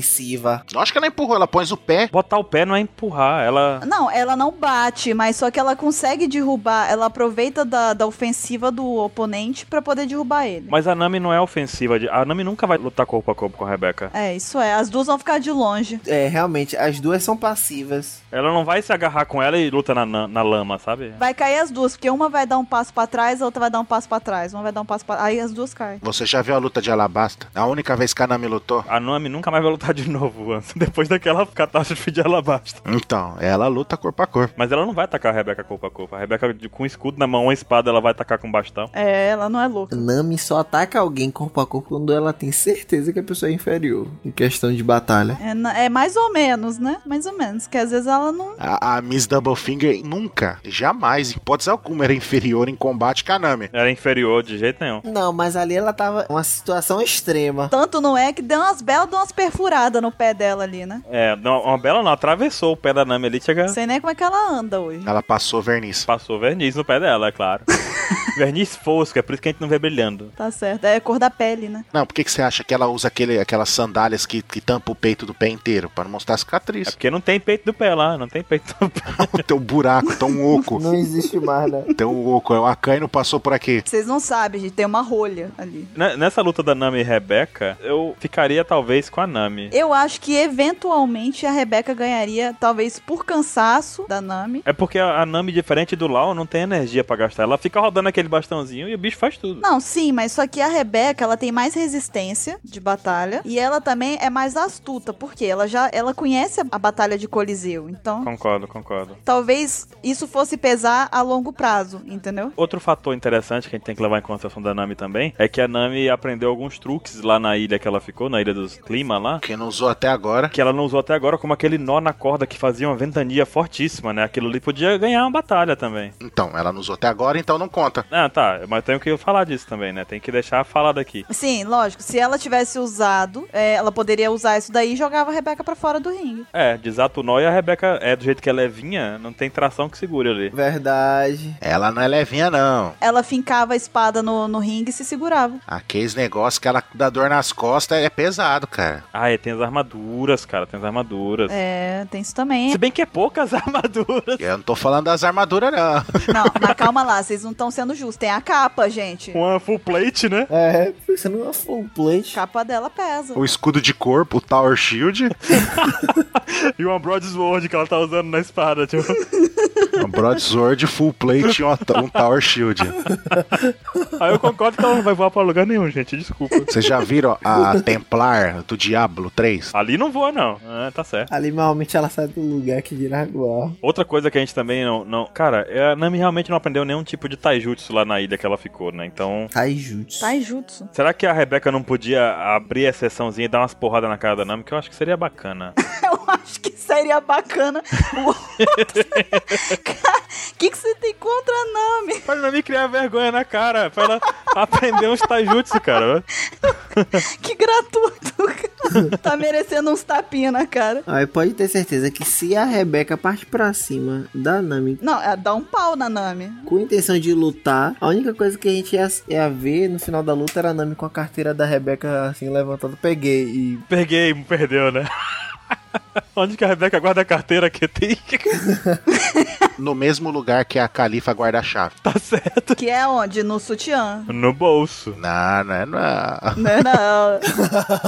Esse Nós já você foi bom. Pergunta pra Nami. É, a Nami sabe. Então, ma- mas, mas falando sério, tipo, se a Rebeca fosse partir pra cima pra, lu- pra atacar a Nami, a Nami não ia ter a menor chance contra a Rebeca. Não, e yeah, eu concordo que a Rebeca... Não, eu também acho. né? Eu também acho. Agora se a Rebeca ficar naquele estilo pacifista, vamos lutar. Ah, mas eu não vou bater em você. Só se você vier aqui... Eu vou ficar dando rasteira. Rasteira aqui. Se você vier pular em cima de mim, eu desvio e você cai. A Nami não vai pular em cima dela. Para baixo, chute forte. Aí fica dando rasteira. Só da Rebeca. É, se bem que seria um golpe ofensivo também. cara. Só se ela dá uma escudada na, na Nami, ela já derruba ela pra fora do, do rim. Mas seria ofensivo de qualquer forma. Essa batalha tá com cara de empate, isso sim. A Nami teria que estar na beirada pra poder cair, né? Porque, não sei, o peso de corpo da, da Rebeca é o quê? Ah, mas o peso do escudo? Mas que escudo! Ó, em termos de peso, acho que as duas são equivalentes. Inclusive a Rebeca com armadura, porque a Rebeca usa armadura leve justamente pra poder usar de agilidade nas, nas lutas. Sim, é verdade. Cara, eu não sei quem ganharia. A armadura, a única armadura que a Rebeca usa é o capacete. Eu ainda acho que seria a Rebeca, por questão de, de experiência de ringue, de, de coliseu e resistência. Talvez a Nami até podia- possa brincar com o psicológico da Rebeca. A Nami pode fazer uma coisa desse tipo. A Nami é malvada, é maligna. É, a Nami, a Nami, rapaz, a Nami é bicho quente, ela. É, a gente pode também levar em conta o fator que você tá falando aí, tipo, tipo, de ser maligna. Porque, por exemplo, a Rebeca, ela é mais ingenuazinha. É bobona ela. A Nami com certeza poderia fazer enganar ela. Isso é. Vamos nós duas sair do ringue. Aí nós duas não precisamos lutar. Aí a Rebeca pisa, ela. Uá! Tipo assim, nós não precisamos lutar, me dá a sua mão aqui aí joga ela dentro da água, sabe? Tipo, É. Ah, agora sim. Agora verdade. sim. é, é bem, é bem a cara da Nami, realmente. É maligna, cara. Ela é maligna. É, também acho. Se tivesse envolvendo dinheiro nessa competição, ela fazia isso. Mas a Rebeca tem a vantagem de 4 anos naquela outra disputa que a gente começou, né? Sim. Então, por falta de dados, Não sei, eu acho que é, eu ainda apostaria na Rebeca. Se fosse, tipo assim, eu tivesse lá sentada no Coliseu, eu tivesse que apostar em uma das duas, eu apostaria na Rebeca. eu voto na Rebeca. Eu combinaria com a Nami primeiro. Você vai ganhar ou vai perder? Pra minha fazer a aposta aqui. né? 50% do lucro é seu, vamos lá. Ninguém tá botando fé em você, viu, Nami? Se ela falar, eu vou perder em 5 minutos, eu falo, eu vou apostar tudo na Rebeca. Tá, então fica uma decisão meio a meio. Eu e Ansem ficamos com Rebeca, Baruki e QT com Nami. Pra mim é Nami. Ketei não tá comigo, não. Você tá com quem, Ketei? Não, é, eu acho que eu acho que é mais empate, velho. É, realmente é mais um empate. Então a Rebeca ganhou. Eu vou votar em Nami só pra dar um empate. Não, cara, mas não tem como ser um empate. Não tem como ser empate. A luta de gladiadores tem que ser até o fim. É. Então seria a Rebeca. Rebeca venceu. Mas eu, eu lutei bravamente nos argumentos. Mas os seus argumentos foram bons, realmente. Eu, eu tô só, tipo. Não, assim, eu entendo, eu entendo. Seria o que, que acontecesse, mas eu apostaria meu dinheiro na Rebeca, sabe? Se fosse pra apostar. Ok. Então a Rebeca sai como vencedora nesse. Agora, vamos levantar uma treta aqui, uma teta. Teta? Levanta a teta. Ansem, qual a próxima batalha que a gente tem? A próxima é a, a treta das tretas. Sanji versus Zoro. Cara, isso daí eu já posso ver. As pessoas que estão escutando o Cast até se ajeitaram agora na cadeira, assim, sabe? Tipo, peraí, que esse eu, vou, esse eu vou escutar. Esse eu vou escutar. Independente da frase que a gente vai dizer agora, a pessoa vai falar mentira. Sanji, mentira. Zoro, m- mentira. Vocês sabem que, independente do que, que a gente decidir aqui, a gente vai tomar pedrada, né? Com certeza. É verdade, mas a questão é, como as outras batalhas, tem que ter um vencedor. Tem que ter. Não podemos, não podemos ser diplomáticos aqui. Não existe empate. Então, Zoro. Deixa eu levantar meu escudo anti-vacilão. Não existe diplomacia no Mortal Kombat. Ok, então, Sandy e Zoro. E aí, o que, que vocês acham? Zoro. o outro Zoro. Concordo, Zoro, é isso mesmo, acabou. Curto e grosso, curto e grosso. Próximo. pra gente falar o menos possível pra tomar menos pedaço. Tá bom, Zoro. Porra. Ninguém vai defender o Sanji, Ketei? Falando em bug, né? Falando em bug. Não, não. Que bug, menino. Volta aqui. A gente cai na mesma questão da Nami e da Rebeca, né? Porque o Sanji é um cara astuto. Ele não vai usar somente a força física num combate contra o Zoro, sabe? Sim. E ainda mais seguindo as regras do Coliseu, se a gente fosse seguir nessa também, de que não pode cair da beirada, aquele negócio todo. O Sanji com certeza criaria alguma estratégia pra poder, sei lá, vencer sem de fato derrotar numa batalha corpo a corpo, né? Não, não, não, não. Você acha que não? Porque o Sanji ele faz estratégia pra enfrentar os inimigos. O Zoro ele perde a linha. É verdade, verdade. É, tem esse ponto. Gostei, gostei, gostei. Nossa, você falou como se ele fosse um funkeiro agora. ele perde a linha, sabe? Vou passar certo. Não. Não. E mesma coisa o Zoro. O Zoro ele fa- também faz estratégia nos combates dele. Só que quando é o Sanji ele também perde a linha. Então, Eles iam pra cima um do outro com tudo que eles têm. Ia ser uma coisa irracional, sabe? A gente já viu as trocadas que eles dão. De vez em quando eles dão umas trocadinhas de porrada assim. É, E a gente já vê, tipo, o Sanji segurando a espada com, com o pé. o pé, botando de lado a espada, aquela coisa toda. E é muito engraçado porque eles não se machucam, mas entre aspas, assim, né? E, teoricamente existe uma porradaria acontecendo ali, né? E a gente também sabe que o Sanji usa hack, né? Ou usa ou não usa? usa. Usa. Mas a gente nunca viu. O, o Luffy disse que ele usa. Mas a gente nunca viu. Nunca vimos. E ele quebrou a perna com um verbo. Nunca vamos ver, porque ah, ele usa calça, nunca dá pra saber É verdade. quando tá com o hack. Talvez ele esteja sempre de hack e a gente não A sabe. gente nunca sabe. Talvez o terno dele seja um hack. Olha só, ele tá com um hack no terno, olha aí. Vai ver, o terno dele era branco. Vai ver, ele tá pelado. Caramba, gostei. O Sanji vai ganhar. Só porque tá pelado, olha o outro. Agora eu vou contar pra vocês. O, o Sanji, o Zoro. Cara, o Zoro ganha.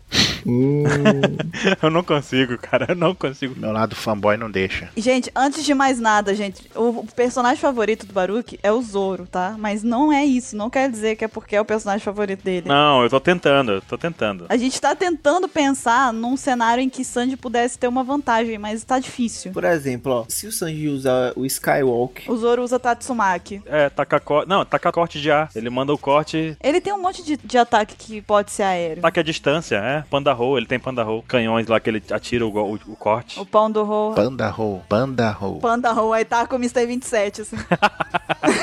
Aí o 27 é mano, oi! Para a cara do Sanji.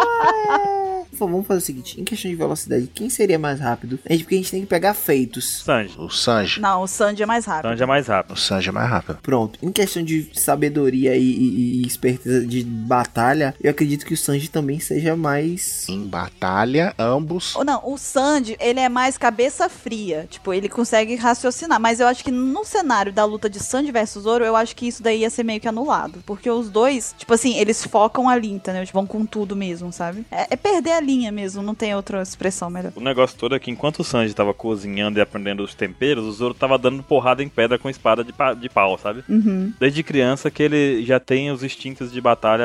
Mas agora tem um porém. Sanji veio de uma família de assassinos que a gente acabou de descobrir. Será que não teve alguma coisa aí? Porque assim, Será que não tem um truque na manga aí, um truquezinho? A gente vê que, San, que Sanji, ele, ele desde pequenininho, ele tava no restaurante. Mas qual a idade dele ali no restaurante, entendeu? Ele pode ter, sei lá... Ele teve um passado antes daquele momento. e Isso, exatamente. Pode ser que alguma coisa o Sanji esconde, entendeu? Não, e outra coisa, tudo bem, o Zoro deu, va- treinou com pedra e tudo mais, te- trabalhou bastante a força física dele, mas a gente não pode ignorar a força da perna do Sanji também, que o Sanji tem um chute muito destruidor. Ó o Oz Júnior aí pra provar. Ó o Júnior não, desculpa, o Oz adulto. O chute dele é tão sinistro que ele consegue fazer cirurgia plástica nos outros. Não, é a precisão do, do chute dele que é interessante, né? Ele, tá, ele consegue dar chutes precisos, mas eu acho que numa batalha de porrada com- corpo a corpo, seguindo uma batalha assim, sem um objetivo, se for, talvez se fosse Capture the Flag, o, o Sanji vencesse, sabe? É, mas como é... Sabe, capturar a bandeira, pega a bandeira e leva até a base do inimigo. Aí o- Pela agilidade dele, né? E pela estratégia de poder voar, aquele negócio todo, talvez o Sanji vencesse, conseguisse levar a bandeira até o outro lado do time. Mas numa batalha de, de videogame assim, quem venceria é o nosso amigo Zororo. Porque, ó, o Sanji, ele é muito mais rápido que o Zoro. Mas o Zoro, em força física, é mais forte que ele. E o Zoro, ele tem formas de anular a altura que o Sanji consegue atingir. Tipo, ele vai pra Skywalk e o Zoro consegue anular isso. Então, é complicado. Se fosse no caso de velocidade, assim, essa vantagem de agilidade não, não daria uma vantagem pro Sanji? Se tivesse numa área delimitada, o que que isso poderia causar a ele? Ele desviaria dos golpes do Zoro, mas com- como é que ele vai derrubar o Zoro com velocidade, sabe? O Zoro não vai se cansar, a gente já viu que o Zoro derrotou o Pika sem nem suar. É. E ele lutou contra o Pika o tempo inteiro enquanto o pessoal corria pra lá e pra cá, o Zoro tava cortando o Pika, desde o começo do- do- da saga ali. Ele tava fazendo... É o que, rapaz? Ele tava cortando pica, tava estranho isso aí. Cortando hein? Pika. Nossa senhora. Ele tava picando. Esse pessoal da Bahia é perigoso demais. né? Mas aí, o que, que eu tô pensando? Porque assim, com o Diablo Jam, será que o Sanji não conseguiria destruir uma, uma das espadas do Zoro e deixar um pouco o Zoro na desvantagem? Não. Não, não, de forma alguma. As espadas que o Zoro tem atualmente são muito fortes, cara. Não são espadas qualquer. São. Inclusive, pra quem estiver escutando seu Paxcast, a gente tem um podcast exclusivo sobre as espadas de One Piece, tá? Se vocês quiserem saber um pouco mais. Mas enfim, voltando. Até a Sandai Kitetsu, que é a teoricamente mais fraca que ele tem, já é o bastante pra poder sacanear tudo, né? Vou lembrar qual que é ela. Sim, eu também acho. Sandai Kitetsu é aquela amaldiçoada. A amaldiçoada não foi quem enferrujou? Não, não, essa é a Yubarashi, uma coisa assim. Então ele tem a da Kuina, a do Ryuma e a amaldiçoada. E a amaldiçoada. A amaldiçoada, se não me- tipo, eu li alguma coisa sobre isso, mas é claro que não é de One Piece, eu acredito que não, mas existe o negócio da uma história antiga de espada amaldiçoada que seria tipo, toda vez que você saca aquela espada, ela vai ter que matar alguém, sabe? Ela só vai parar, só vai entrar na bainha de novo quando matar alguém, sabe? Vou procurar as fontes disso pra contar melhor um dia. Mas eu acho que é isso, tipo, mesmo com um chute muito forte do, do Sandy, eu, eu me arrisco a dizer que, por exemplo, o Zoro conseguiria bloquear o chute dele com uma espada mais hack, sabe? É, Pois é, ainda tem o advento do hack pro Zoro, né? Porque Pois é, eu acho que ele conseguiria bloquear um chute do Sandy. Eu acho que é melhor a gente deixar essa luta em stand-by para os próximos caches, porque a gente ainda vai ver uma saga que o Sanji vai ser o destaque. É verdade. é, é válido, é válido, é válido. E aí a gente vai ver o- todo o potencial dele. A gente pode dizer que, por enquanto, por enquanto, seria Zoro. Sim. Mas essa, esse resultado é suscetível de alteração conforme o que acontecer no futuro. Logo, logo, talvez, né? É. Sim. Sim. Quem sabe aí se a gente fizer desse podcast uma série de podcasts, a gente não venha discutir isso novamente futuramente, né? Uhum. Certo. Então o Zoro é o vencedor interino. Por enquanto é o Zoro. Então, pessoal, vocês podem ver aí que eu lutei com força, mas ganhou, entendeu? Tá, tô vendo, Ketei. Ketei, você defende muito bem as pessoas, Ketei. Maravilhosa essa defesa. QT pra guarda-costas. Defende bem pra caramba. Parabéns, QT. E volta como goleiro. Profissional da área. Então, então vamos para a nossa próxima batalha aqui. A próxima batalha é entre o Bartolomeu e o Bueno. Cara, muito boa. Doa, doa. Nós temos o cara da barreira e o cara da porta. E agora? É um cara que para e o cara que abre. Eu fico pensando, cara, ia ficar, tipo, uma coisa muito engraçada. Tipo, o, o Bartolomeu ia se fechar num- numa barreira e aí, tipo. O Bueno aparece lá dentro. É, cara, mas ele ele faz outra barreira, sabe? Depois. Ai, meu Deus do céu. O Bruno vai lá e tira o Bartolomeu pela porta dele e aparece fora da barreira. Isso é uma luta muito bizarra. Doa, doa. Eu vejo essa luta, fazendo a barreira, o outro abrindo, aí tirando o outro de dentro, aí faz a barreira, aí o outro entra, aí ele sai e fica nessa maluquice até uma hora que o Bartolomeu vai ficar nervoso e vai querer dar porrada no Bueno. Mas o Bueno é bom de porrada, cara. O Bueno é bom de porrada. Isso que é foda. É, o problema é esse. É, ele tem Tekai. Mas o que que é o Tekai comparado ao Barabara Pisto? Ah, mas ele era fraco naquele tempo lá, beleza. Mas assim, ainda assim o Bueno é um oponente que tem técnicas e tudo mais, né? Ele não era o mais forte, ele era o mais fraco do, da CP9 lá na época. Agora, o- o problema é justamente esse. Pro Brueno pegar o Bartolomeu, ele tem que vencer as barreiras. E ele vai vencer as barreiras. Isso é o tranquilo, isso é o tranquilo. Não, mas isso, isso é simples, porque a barreira dele, ela só, ela só tem um, um lado. Ela não fecha nele, não é? É, mas ele consegue fazer várias barreiras. Ele consegue fazer até uma escada de barreiras. Ah, é, consegue invocar vários. Mas ele consegue, o, o Bueno consegue, igual você falou, fazer uma porta pra lá pra dentro. É. Que enquanto tem um espaço lá dentro, ele consegue entrar lá. E talvez o Bartolomeu não espere algo assim, porque ele deve estar acostumado a fazer uma barreira e ficar lá tirando meleca do nariz, como ele fez no Coliseu, sabe? Ele deve estar acostu- habituado àqueles, go- ao golpe dele, no caso, né? Mas ele não tem aquele golpe dele que ele lança. Ele não sei se ele lança a barreira na pessoa. Como é que era que ele faz? É a barreira. né? Ele joga a barreira pra frente. Isso. O Blueno abre a porta e entra pela porta, acabou. Ele empurra o Blueno pra porta dele. É isso, eu vejo, eu vejo o Bartolomeu muito mais como um cara de defesa do que como ele. Ah, sabe? Porque ele não mostrou nada, nada de ataque, Então, então vamos lá. nada de força. Pensando nesse. A gente já sabe que não adianta Bartolomeu se fechar dentro da barreira. Certo. né? Então, beleza. O Bueno chega pe- até o Bartolomeu. No, na porrada, quem ganha? Porque isso daí só vai se resolver na porrada. O Bartolomeu é fodão, só que você vê, ele é, ele é o tipo gangster e tudo mais, sabe? Só que o Blueno é aquele cara que tá no bar, entendeu? Pronto pra pegar aqueles caras que querem criar confusão. O Blueno é o cara que pega a cara igual o Bartolomeu quando vai no bar, entendeu? Bulena é militar, cara. O cara, é, ele tem um treinamento, gente. Ele tem um treinamento. Ele foi treinado a vida toda. Sim. Não, e, o- e o- você vê, o Blueno pa- ficou de barman lá. Sabe quando chega aquele cara que quer causar confusão no bar? O Blueno puxa o porrete debaixo da mesa e dá a porrada no cara, sabe?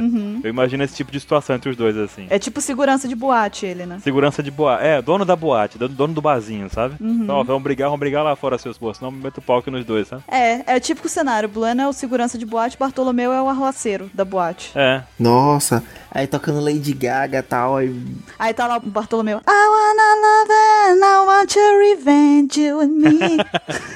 ele me vê dois drinks. O Bartolomeu também tem um lado positivo, que é a questão da crueldade que ele tem, né? Você vê que ele cortou a língua do cara, ele faz. Ele não tem muito pudor quanto as coisas que ele faz, né? É, ele realmente é mal. Ele era um gangster, então não sei, mas o Blueno tem todo o treinamento, cara. Essa também é complicada. Eu ficaria com o Bueno, porque eu acho que na porrada, Bueno talvez bateria mais no Bartolomeu. Eu ainda fico pensando nas possibilidades que a gente não viu. Não, vou- não vale, não vai valer na disputa, mas as possibilidades que a gente não viu com a doador no Mi, porque pelo que a gente vê na história de capa, ele praticamente fica numa, numa dimensão paralela, numa vibra- vibração diferente do que a gente pode ver, sabe? É como se ele abrisse uma porta pra um corredor que só ele tivesse acesso, né? Melhor que isso, ele abre uma porta, o ambiente é igual, o chão tá ali, os objetos estão ali, só que as pessoas não conseguem tocar nele, ver ele, ele fica, ele fica tipo um espectro ali, sabe? Tipo, não é um teletransporte, na verdade. Ele abre uma, ba- uma, uma porta pra uma dimensão, através daquela dimensão que é igual à atual, ele vai pro outro lado correndo e chega lá e tudo mais. Será que ele não poderia prender um inimigo lá nessa dimensão? É isso. A porta dele não é, o- é igual os portais do jogo Portal. É, Ele abre uma porta pra uma outra dimensão, ele entra na outra dimensão, aí ele tem que andar até o lugar que ele quer abrir a outra porta e abrir a porta de novo.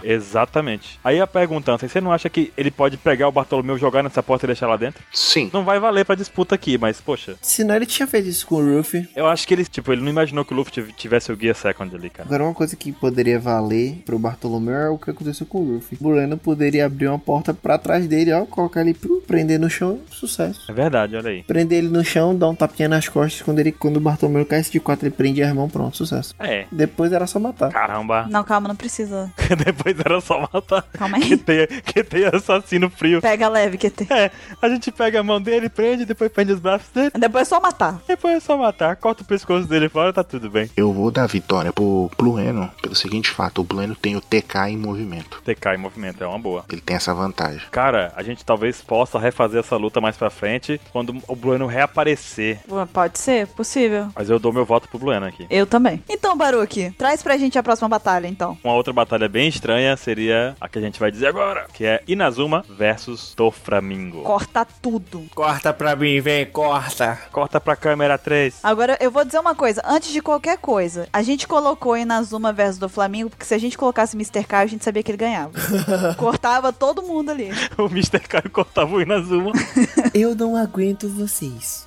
e Croft cortava o Inazuma. Bom, e aí? A gente tem fios e tem uma tesoura. Fios que podem ser rompidos e uma tesoura que corta tudo. Então, Não, cara, mas não é tão, não é tão simples. Fa- A gente, a gente tá na disputa aqui de facas Guinzo versus meias Vivarine, sabe? Nossa, cara. As meias que não podem ser cortadas por nada e a faca Guinzo que corta tudo. E aí? Meu Deus do céu, de onde isso veio? Nossa senhora. Baruque, você é velho demais, Baruque. isso veio da manchete. Porra, tá me chamando de velho. Isso veio da manchete. 011 1406. 011 1406. Eu não sei lembra até o número. Ai, meu Deus do céu. Eu não sei, Assim, foi pro passado e voltou. certo, mas olha só. O Inazuma, ele corta qualquer coisa, mas a gente sabe que do Flamengo não é só um homem que, que invoca fios, né? Ele é muito mais que isso, né? Pouca merda, né? Eu imagino o Inazuma como o Edward Mão de Tesoura, outro filme velho que tem, ó, tá merda. Tô- Tô entregando minha idade, cara. Tô entregando a idade. Eu conheço tudo, mas eu não tô confirmando. É o droga, acabei de confirmar. É, né? Vai ficar na sua, né? o do Flamengo faz lá seu clone de fios, o Inazuma vai lá e faz um penteado, né? Tic, tic, tic, tic, tic, tic, tic. Pronto, ficou- fez um penteado no clone do Flamengo, sabe? É por isso que o do Flamengo antes tinha um Black Power loiro e agora não tem mais? Pô, Olha, foi uma batalha com o Inazuma, por isso que ele foi com o cabelinho curto. Já aconteceu a luta, viu? Sabe quem tem um black pa- um afro? O Enel. Verdade. Pode pesquisar aí no SBS. É, eu lembro de alguma coisa do gênero, mas não consigo visualizar a imagem. Ele esconde na toquinha, aquela toquinha que ele tem na cabeça. Ah, sim, sim, sim, sim, sim. Ele tem um afro ali de baixo muito bem apertado, compactado. Mas então, ah, em termos de porradaria, cara, ia ficar com o do Flamengo. Porque o do Flamengo não depende só dos fios. É, isso é. Ele tem ali, a gente viu que o Doflamingo tem uma agilidade inacreditável. Só na, na base da porrada o bicho é, é- é forte e tem uma resistência absurda. E ele consegue usar o hack nos lugares certos, né? A gente também não viu as técnicas do Inazuma em batalha. A gente não sabe o que, que ele pode cortar numa pessoa, por exemplo, né? A gente viu ele usando até agora os golpes dele por conveniência, né? Tipo assim, pra poder fugir de Impel Down, essas coisas assim, né? Por necessidade de situação, não de batalha. Sim, se fosse no LoL seria um item de utility, sabe? Aperta ali e faz um caminho obscuro lá, sei lá. Nunca viu ele batendo em alguém com aquela tesoura, mas a gente imagina que ele possa cortar, por exemplo. Será que ele cortaria a gaiola? Eu acredito que sim, viu? Eu acho que cortaria. Com certeza. Ele chega ali, pum, pum, pum, pum, vai cortando tudo. Como é que é que ele faz, Ansem? Ah, O Caio repete. Ah, cara vírgula sonora. Ah. Vai botando nó nos pontos. Não, é o contrário disso. Nossa, vai. Não, eu não sei, estou confuso agora. Vamos, vamos. Calma, eu estou nervosa. Ai, o Rick agora chega a peidei. Caramba, que. que... Cara. Ah. Ai, Deus. A pergunta clássica é quando você diz isso, fedeu? Vocês me fazem dar frouxos de rir. Olha, eu ainda acho que do Flamengo ganha, cara. Também acho que o Flamengo Eu acho que ganha. do Flamengo ganha, porque do Flamengo não é só fios, entendeu? O Tipo, fio é só o complemento dele. é, tipo. E sem contar que ele tem o despertar também, sabe? Exatamente. Tem todo uma, uma- um leque de habilidades que o Flamengo domina e que a gente não sabe se o Inazuma domina, sabe? É. Por falta de conhecimento do Inazuma, do Flamengo se dá bem nessa. Mas se a gente fosse colocar numa, numa disputa assim entre fios e habili- entre habilidades de, de corte e tudo mais, eu acho que o Inazuma, tipo, é um chute no escuro muito louco. Mas eu acredito que o Inazuma conseguiria cortar aqueles fios lá de algum jeito, porque. É como se fosse Jacques Leclerc e Victor Valentim. Quem é que tá entregando a idade aqui, QT? Quem é? Quem é, QT? Novão. Eu vi o remake. Aham. Você viu o remake, né? Claro. No Netflix, não foi? Ai, meu Deus. Moderno. Ai, depois dessa eu não tem mais nada pra acrescentar. Vitória para do Flamengo. Vem, QTI, vem, QTI. Traz pra gente o próximo, então. O próximo é tenso, é, é, é uma coisa assim, sabe? É, é galáctico. É obscuro. É obscuro. Entendi agora, ó. Caos. Nossa, que burrice. Isso eu entendi depois mesmo. é obscuro. E eu que. Hã, hã, claro, só dando risada sem saber o que era. É comigo? Barba Negra versus Kizaru. Segura essa. Essa agora vai ser legal. Quem vocês acham que ganha e por quê? Primeiro voto, Baruque. Cara, por que, que você fez isso comigo, QT? Você é meu amigo, QT. QT, eu acho que você tá botando nossa amizade em xeque aqui nessa pergunta. Ó, então, Bururu. Cara, olha, o negócio do Barba Negra com o Kizaru, a gente tem que lembrar que Barba Negra tem duas Akuma no Mi. Então não é só a Yami Yami no Mi que vai contar aqui, porque a gente pode levar em consideração alguns pontos primeiro, que até a gente tava debatendo antes e o Anse até fez uma pergunta muito boa. As habilidades do Barba Negra com a Yami Yami no Mi de criar um buraco negro seriam um similar ao buraco negro que a gente vê no espaço? É, ela, se ela tem um poder de gravitacional tão grande. Sugaria até a luz. Não, o buraco negro faz isso. Se o dele for desse jeito que sugaria até a luz, ele suga o Kizaru. Inteiro, né? E cospe só o bagaço dele, só a roupinha, né? Não, ele suga o Kizaru inteiro e acabou. Então, suga e cospe só a roupinha do Kizaru. Suga, pega o óculos dele. Só sai o terninho dele só.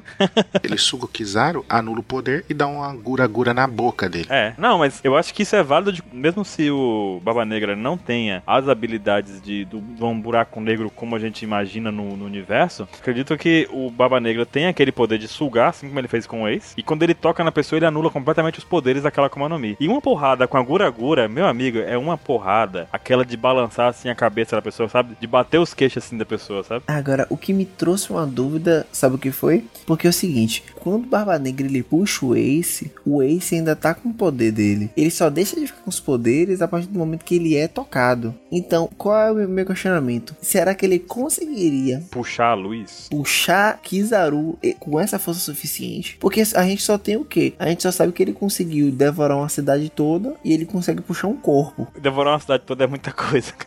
é, porque ele falou, tipo, ah, ele só conseguiu isso. Só conseguiu devorar uma cidade inteira. Só Pra um É isso. buraco negro gigante e cuspir tudo de novo depois na cara do Reis. Só isso, de boa. Como se não fosse. Não, de boa. Tipo assim, ó, tô em casa e tal. Porque, olha só, Kizaru a gente não sabe, mas eu imagino que tenha o hack, né? Do armamento. Não, tem, tem. Vamos considerar que ele tem, né? Pelo amor de Deus. É pra ter, né? Ele- Tem que ter, como, como um almirante, né? Deveria ter, pelo menos. Porque se ele encostar no Barba Negra com o hack do armamento, ele não vai anular a Yami Yami no Mi? Não, mas ele não precisa anular. Hack não cancela, assim, não. Não, mas ele atinge, né? Mas o Baba Negra é tangível. O anular que eu quero dizer é que, tipo assim, se você encosta no, no Barba Negra e você tem uma Akuma no Mi, ele anula o efeito da sua Akuma no Mi. Não, ele, ele pode peleto toque, contato, né? A parte revertida pode entrar em contato com a Akuma no Mi, no sentido de que aquela parte, se for elástica, não vai, não vai ter elasticidade e por aí vai, né? Sim, mas é o que eu tô dizendo. Então, se ele tiver revestido pelo hack do armamento e se ele tocar no Barba Negra com esse hack do armamento, ele não vai, tipo, não ser atingido por esse efeito de anular? Vai, vai, porque é igual o Kairosek. O cara pode fazer a mão com o hack e pegar o Kairosek, ele vai perder os poderes da Akuma no Mi. Mesmo assim? Mesmo com o hack. Ele vai ter uma resistência maior, mas ele vai perder. É o seguinte, ele perde o poder, só que ele, por estar usando o hack, ele pode dar uma pancada no, no- no Barba Negra e se sair. Ele não precisa usar hack pra acertar o Barba Negra. O Baba Negra é tangível. Ah, é verdade. Ah, é E verdade. ele leva mais dano, inclusive, do que o normal, né? Não, mas ah, o hack que eu quis dizer não era nem pra ele acertar o Barba Negra, era só pra que a Akuma no Mi dele não fizesse efeito nele, entende? Isso não rola. E no caso também, o Kizaru já demonstrou, a gente tem que levar em consideração que ele já demonstrou um potencial de controle da Akuma no Mi gigantesco, que o cara fez uma espada de luz, né, cara? Sim, é verdade. Então- tangível que lutou contra uma espada do Rei Lee lá, né? Do perna alta, nosso amigo Rei Leg.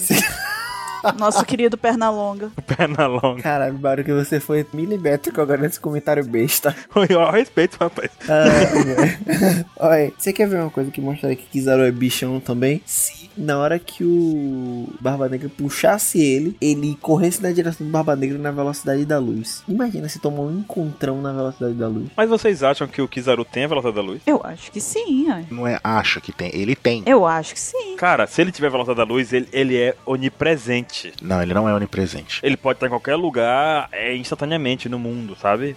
Ele não pode correr e dar a volta no mundo três vezes em um segundo. É, mas a gente não sabe o tamanho do mundo de One Piece. Ah, não importa o tamanho do mundo. Se- Três segundos ele dá a volta no mundo, sabe? Eu acho que é do tamanho de um mundo normal. Não, se fosse o tamanho de Júpiter, ele demorava, sei lá, sei lá quanto tempo ele demoraria pra poder dar a volta. Ainda era muito rápido, entendeu? Mas olha só, se o Barba Negra invoca, tipo, a escuridão no lugar que eles estão lá, isso não vai influenciar? Porque a escuridão dele lá é, o- é a extensão da Akuma no Mi dele. É, talvez influencie sim. Eu acho que influenciaria nessa velocidade dele. Então, se o o Barba Negra fizer aquela escuridão, ele passa por dentro, ah, anula o poder. Como assim? Se ele fizer tipo uma barreira de escuridão e o, o Kizaru entrar na escuridão, ele se, se arrebenta todo, porque ele vai anular o poder, ele vai cair. Pois é, é isso que eu tava pensando. É, ele vai se arrombar, verdade. É tipo o especial do Akuma, né? A tela fica preta quando o cara aparece de novo, tá no chão jogado assim. Já tá no chão, exatamente. Eu acho que ia ser desse jeito. Eu também acho. E, e, cara, a gente tem tem que levar em consideração o Gura-Gura. A Gura-Gura possibilita ataque à distância também. O cara dá uma porrada aqui, a porrada bate lá na baixa da égua. Pá! Lá na baixa da égua. É, cara,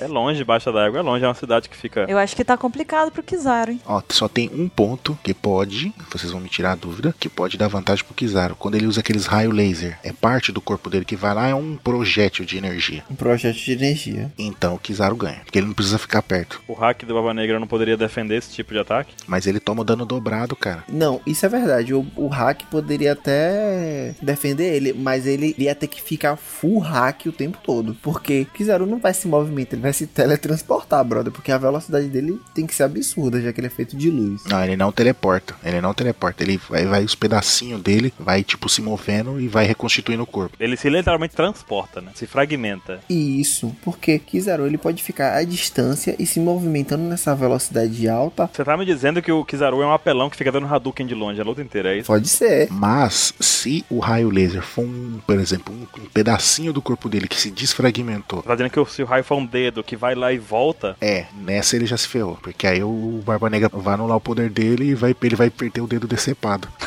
Hoje a gente tá violento. Mas olha só, naquele ataque dele das- dos raios de luz que ele solta lá, mesmo se ele tiver dentro daquele, como é que eu posso dizer, tipo, aquele espaço todo negro que o, o Barba Negra invoca, ele não vai poder usar esse ataque. Não. Então, é muito simples, o Barba Negra pode envolver ele com aquilo ali rapidinho. vai depender de quanto o Kizaru quiser brincar com a luta. Porque se o Kizaru demorar, o Baba Negra prepara o terreno e ganha. É, ele isso. tem que já chegar, tipo assim, vou te matei.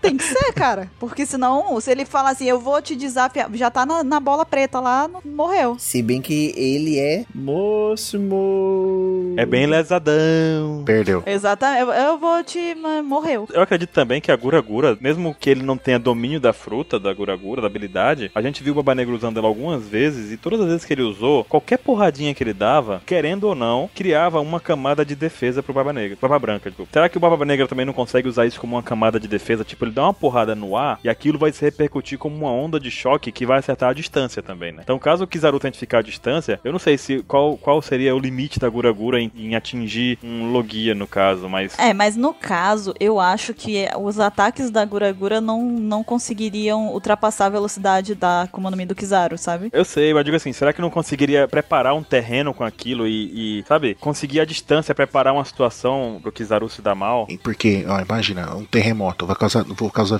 vibrações na luz. Ok. A luz tá vibrando. Pronto, acabou. Mas com hack, minha dúvida é se, se a onda de choque da Guragura vai com hack. Vai porque os golpes. Lembra que o Zoro usou um golpe de longa distância com hack? É verdade, olha aí. Inclusive, isso aí já é suposição fora dos parâmetros de batalha, mas vale questionar também. Será que o Baba Negra conseguiria unir as duas habilidades, fazer uma onda de choque da escuridão? Porra. Não, aí não tinha jeito. Flawless Victory pro Barba Negra. Mas não é plausível? E eu acho que é possível, completamente possível. Porque o cara tem dois poderes, vai usar um só, porra, vá. um de cada vez? É, se ele combinar os dois, já era pro. Não, se ele usar os dois junto, combinado, cara, não, não tem a possibilidade do, do Kizaru ganhar. Kizaru vai virar pisca-pisca de Natal.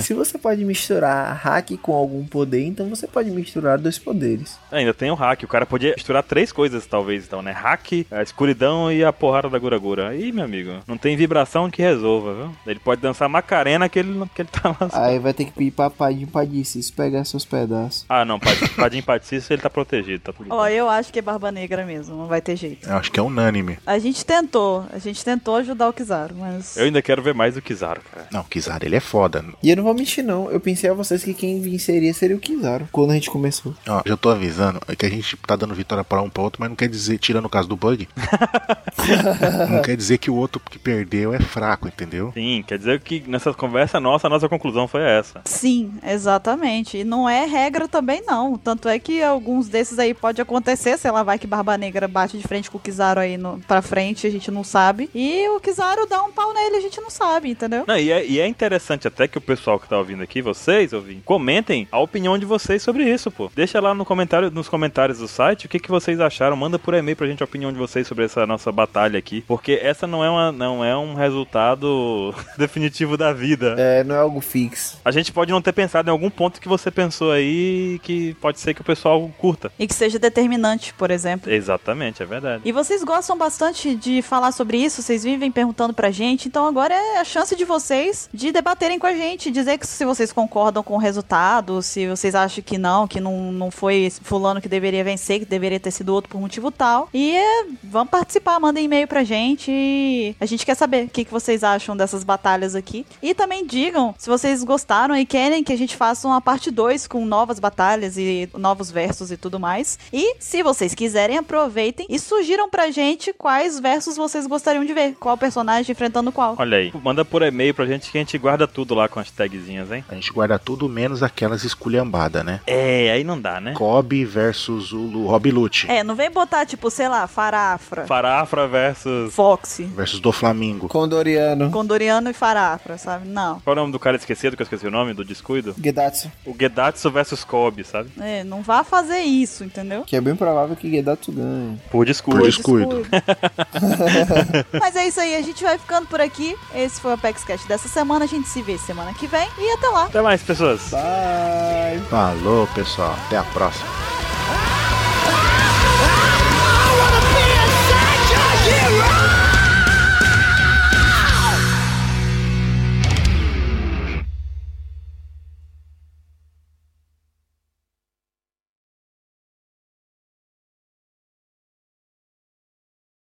Vitor Ângelo, ele tem 17 anos, ele é de Goiânia. E ele faz a pergunta assim, ó. O Carrica. O... O Kaique, como assim? o que, que você falou agora? Vamos tentar de novo. Take two.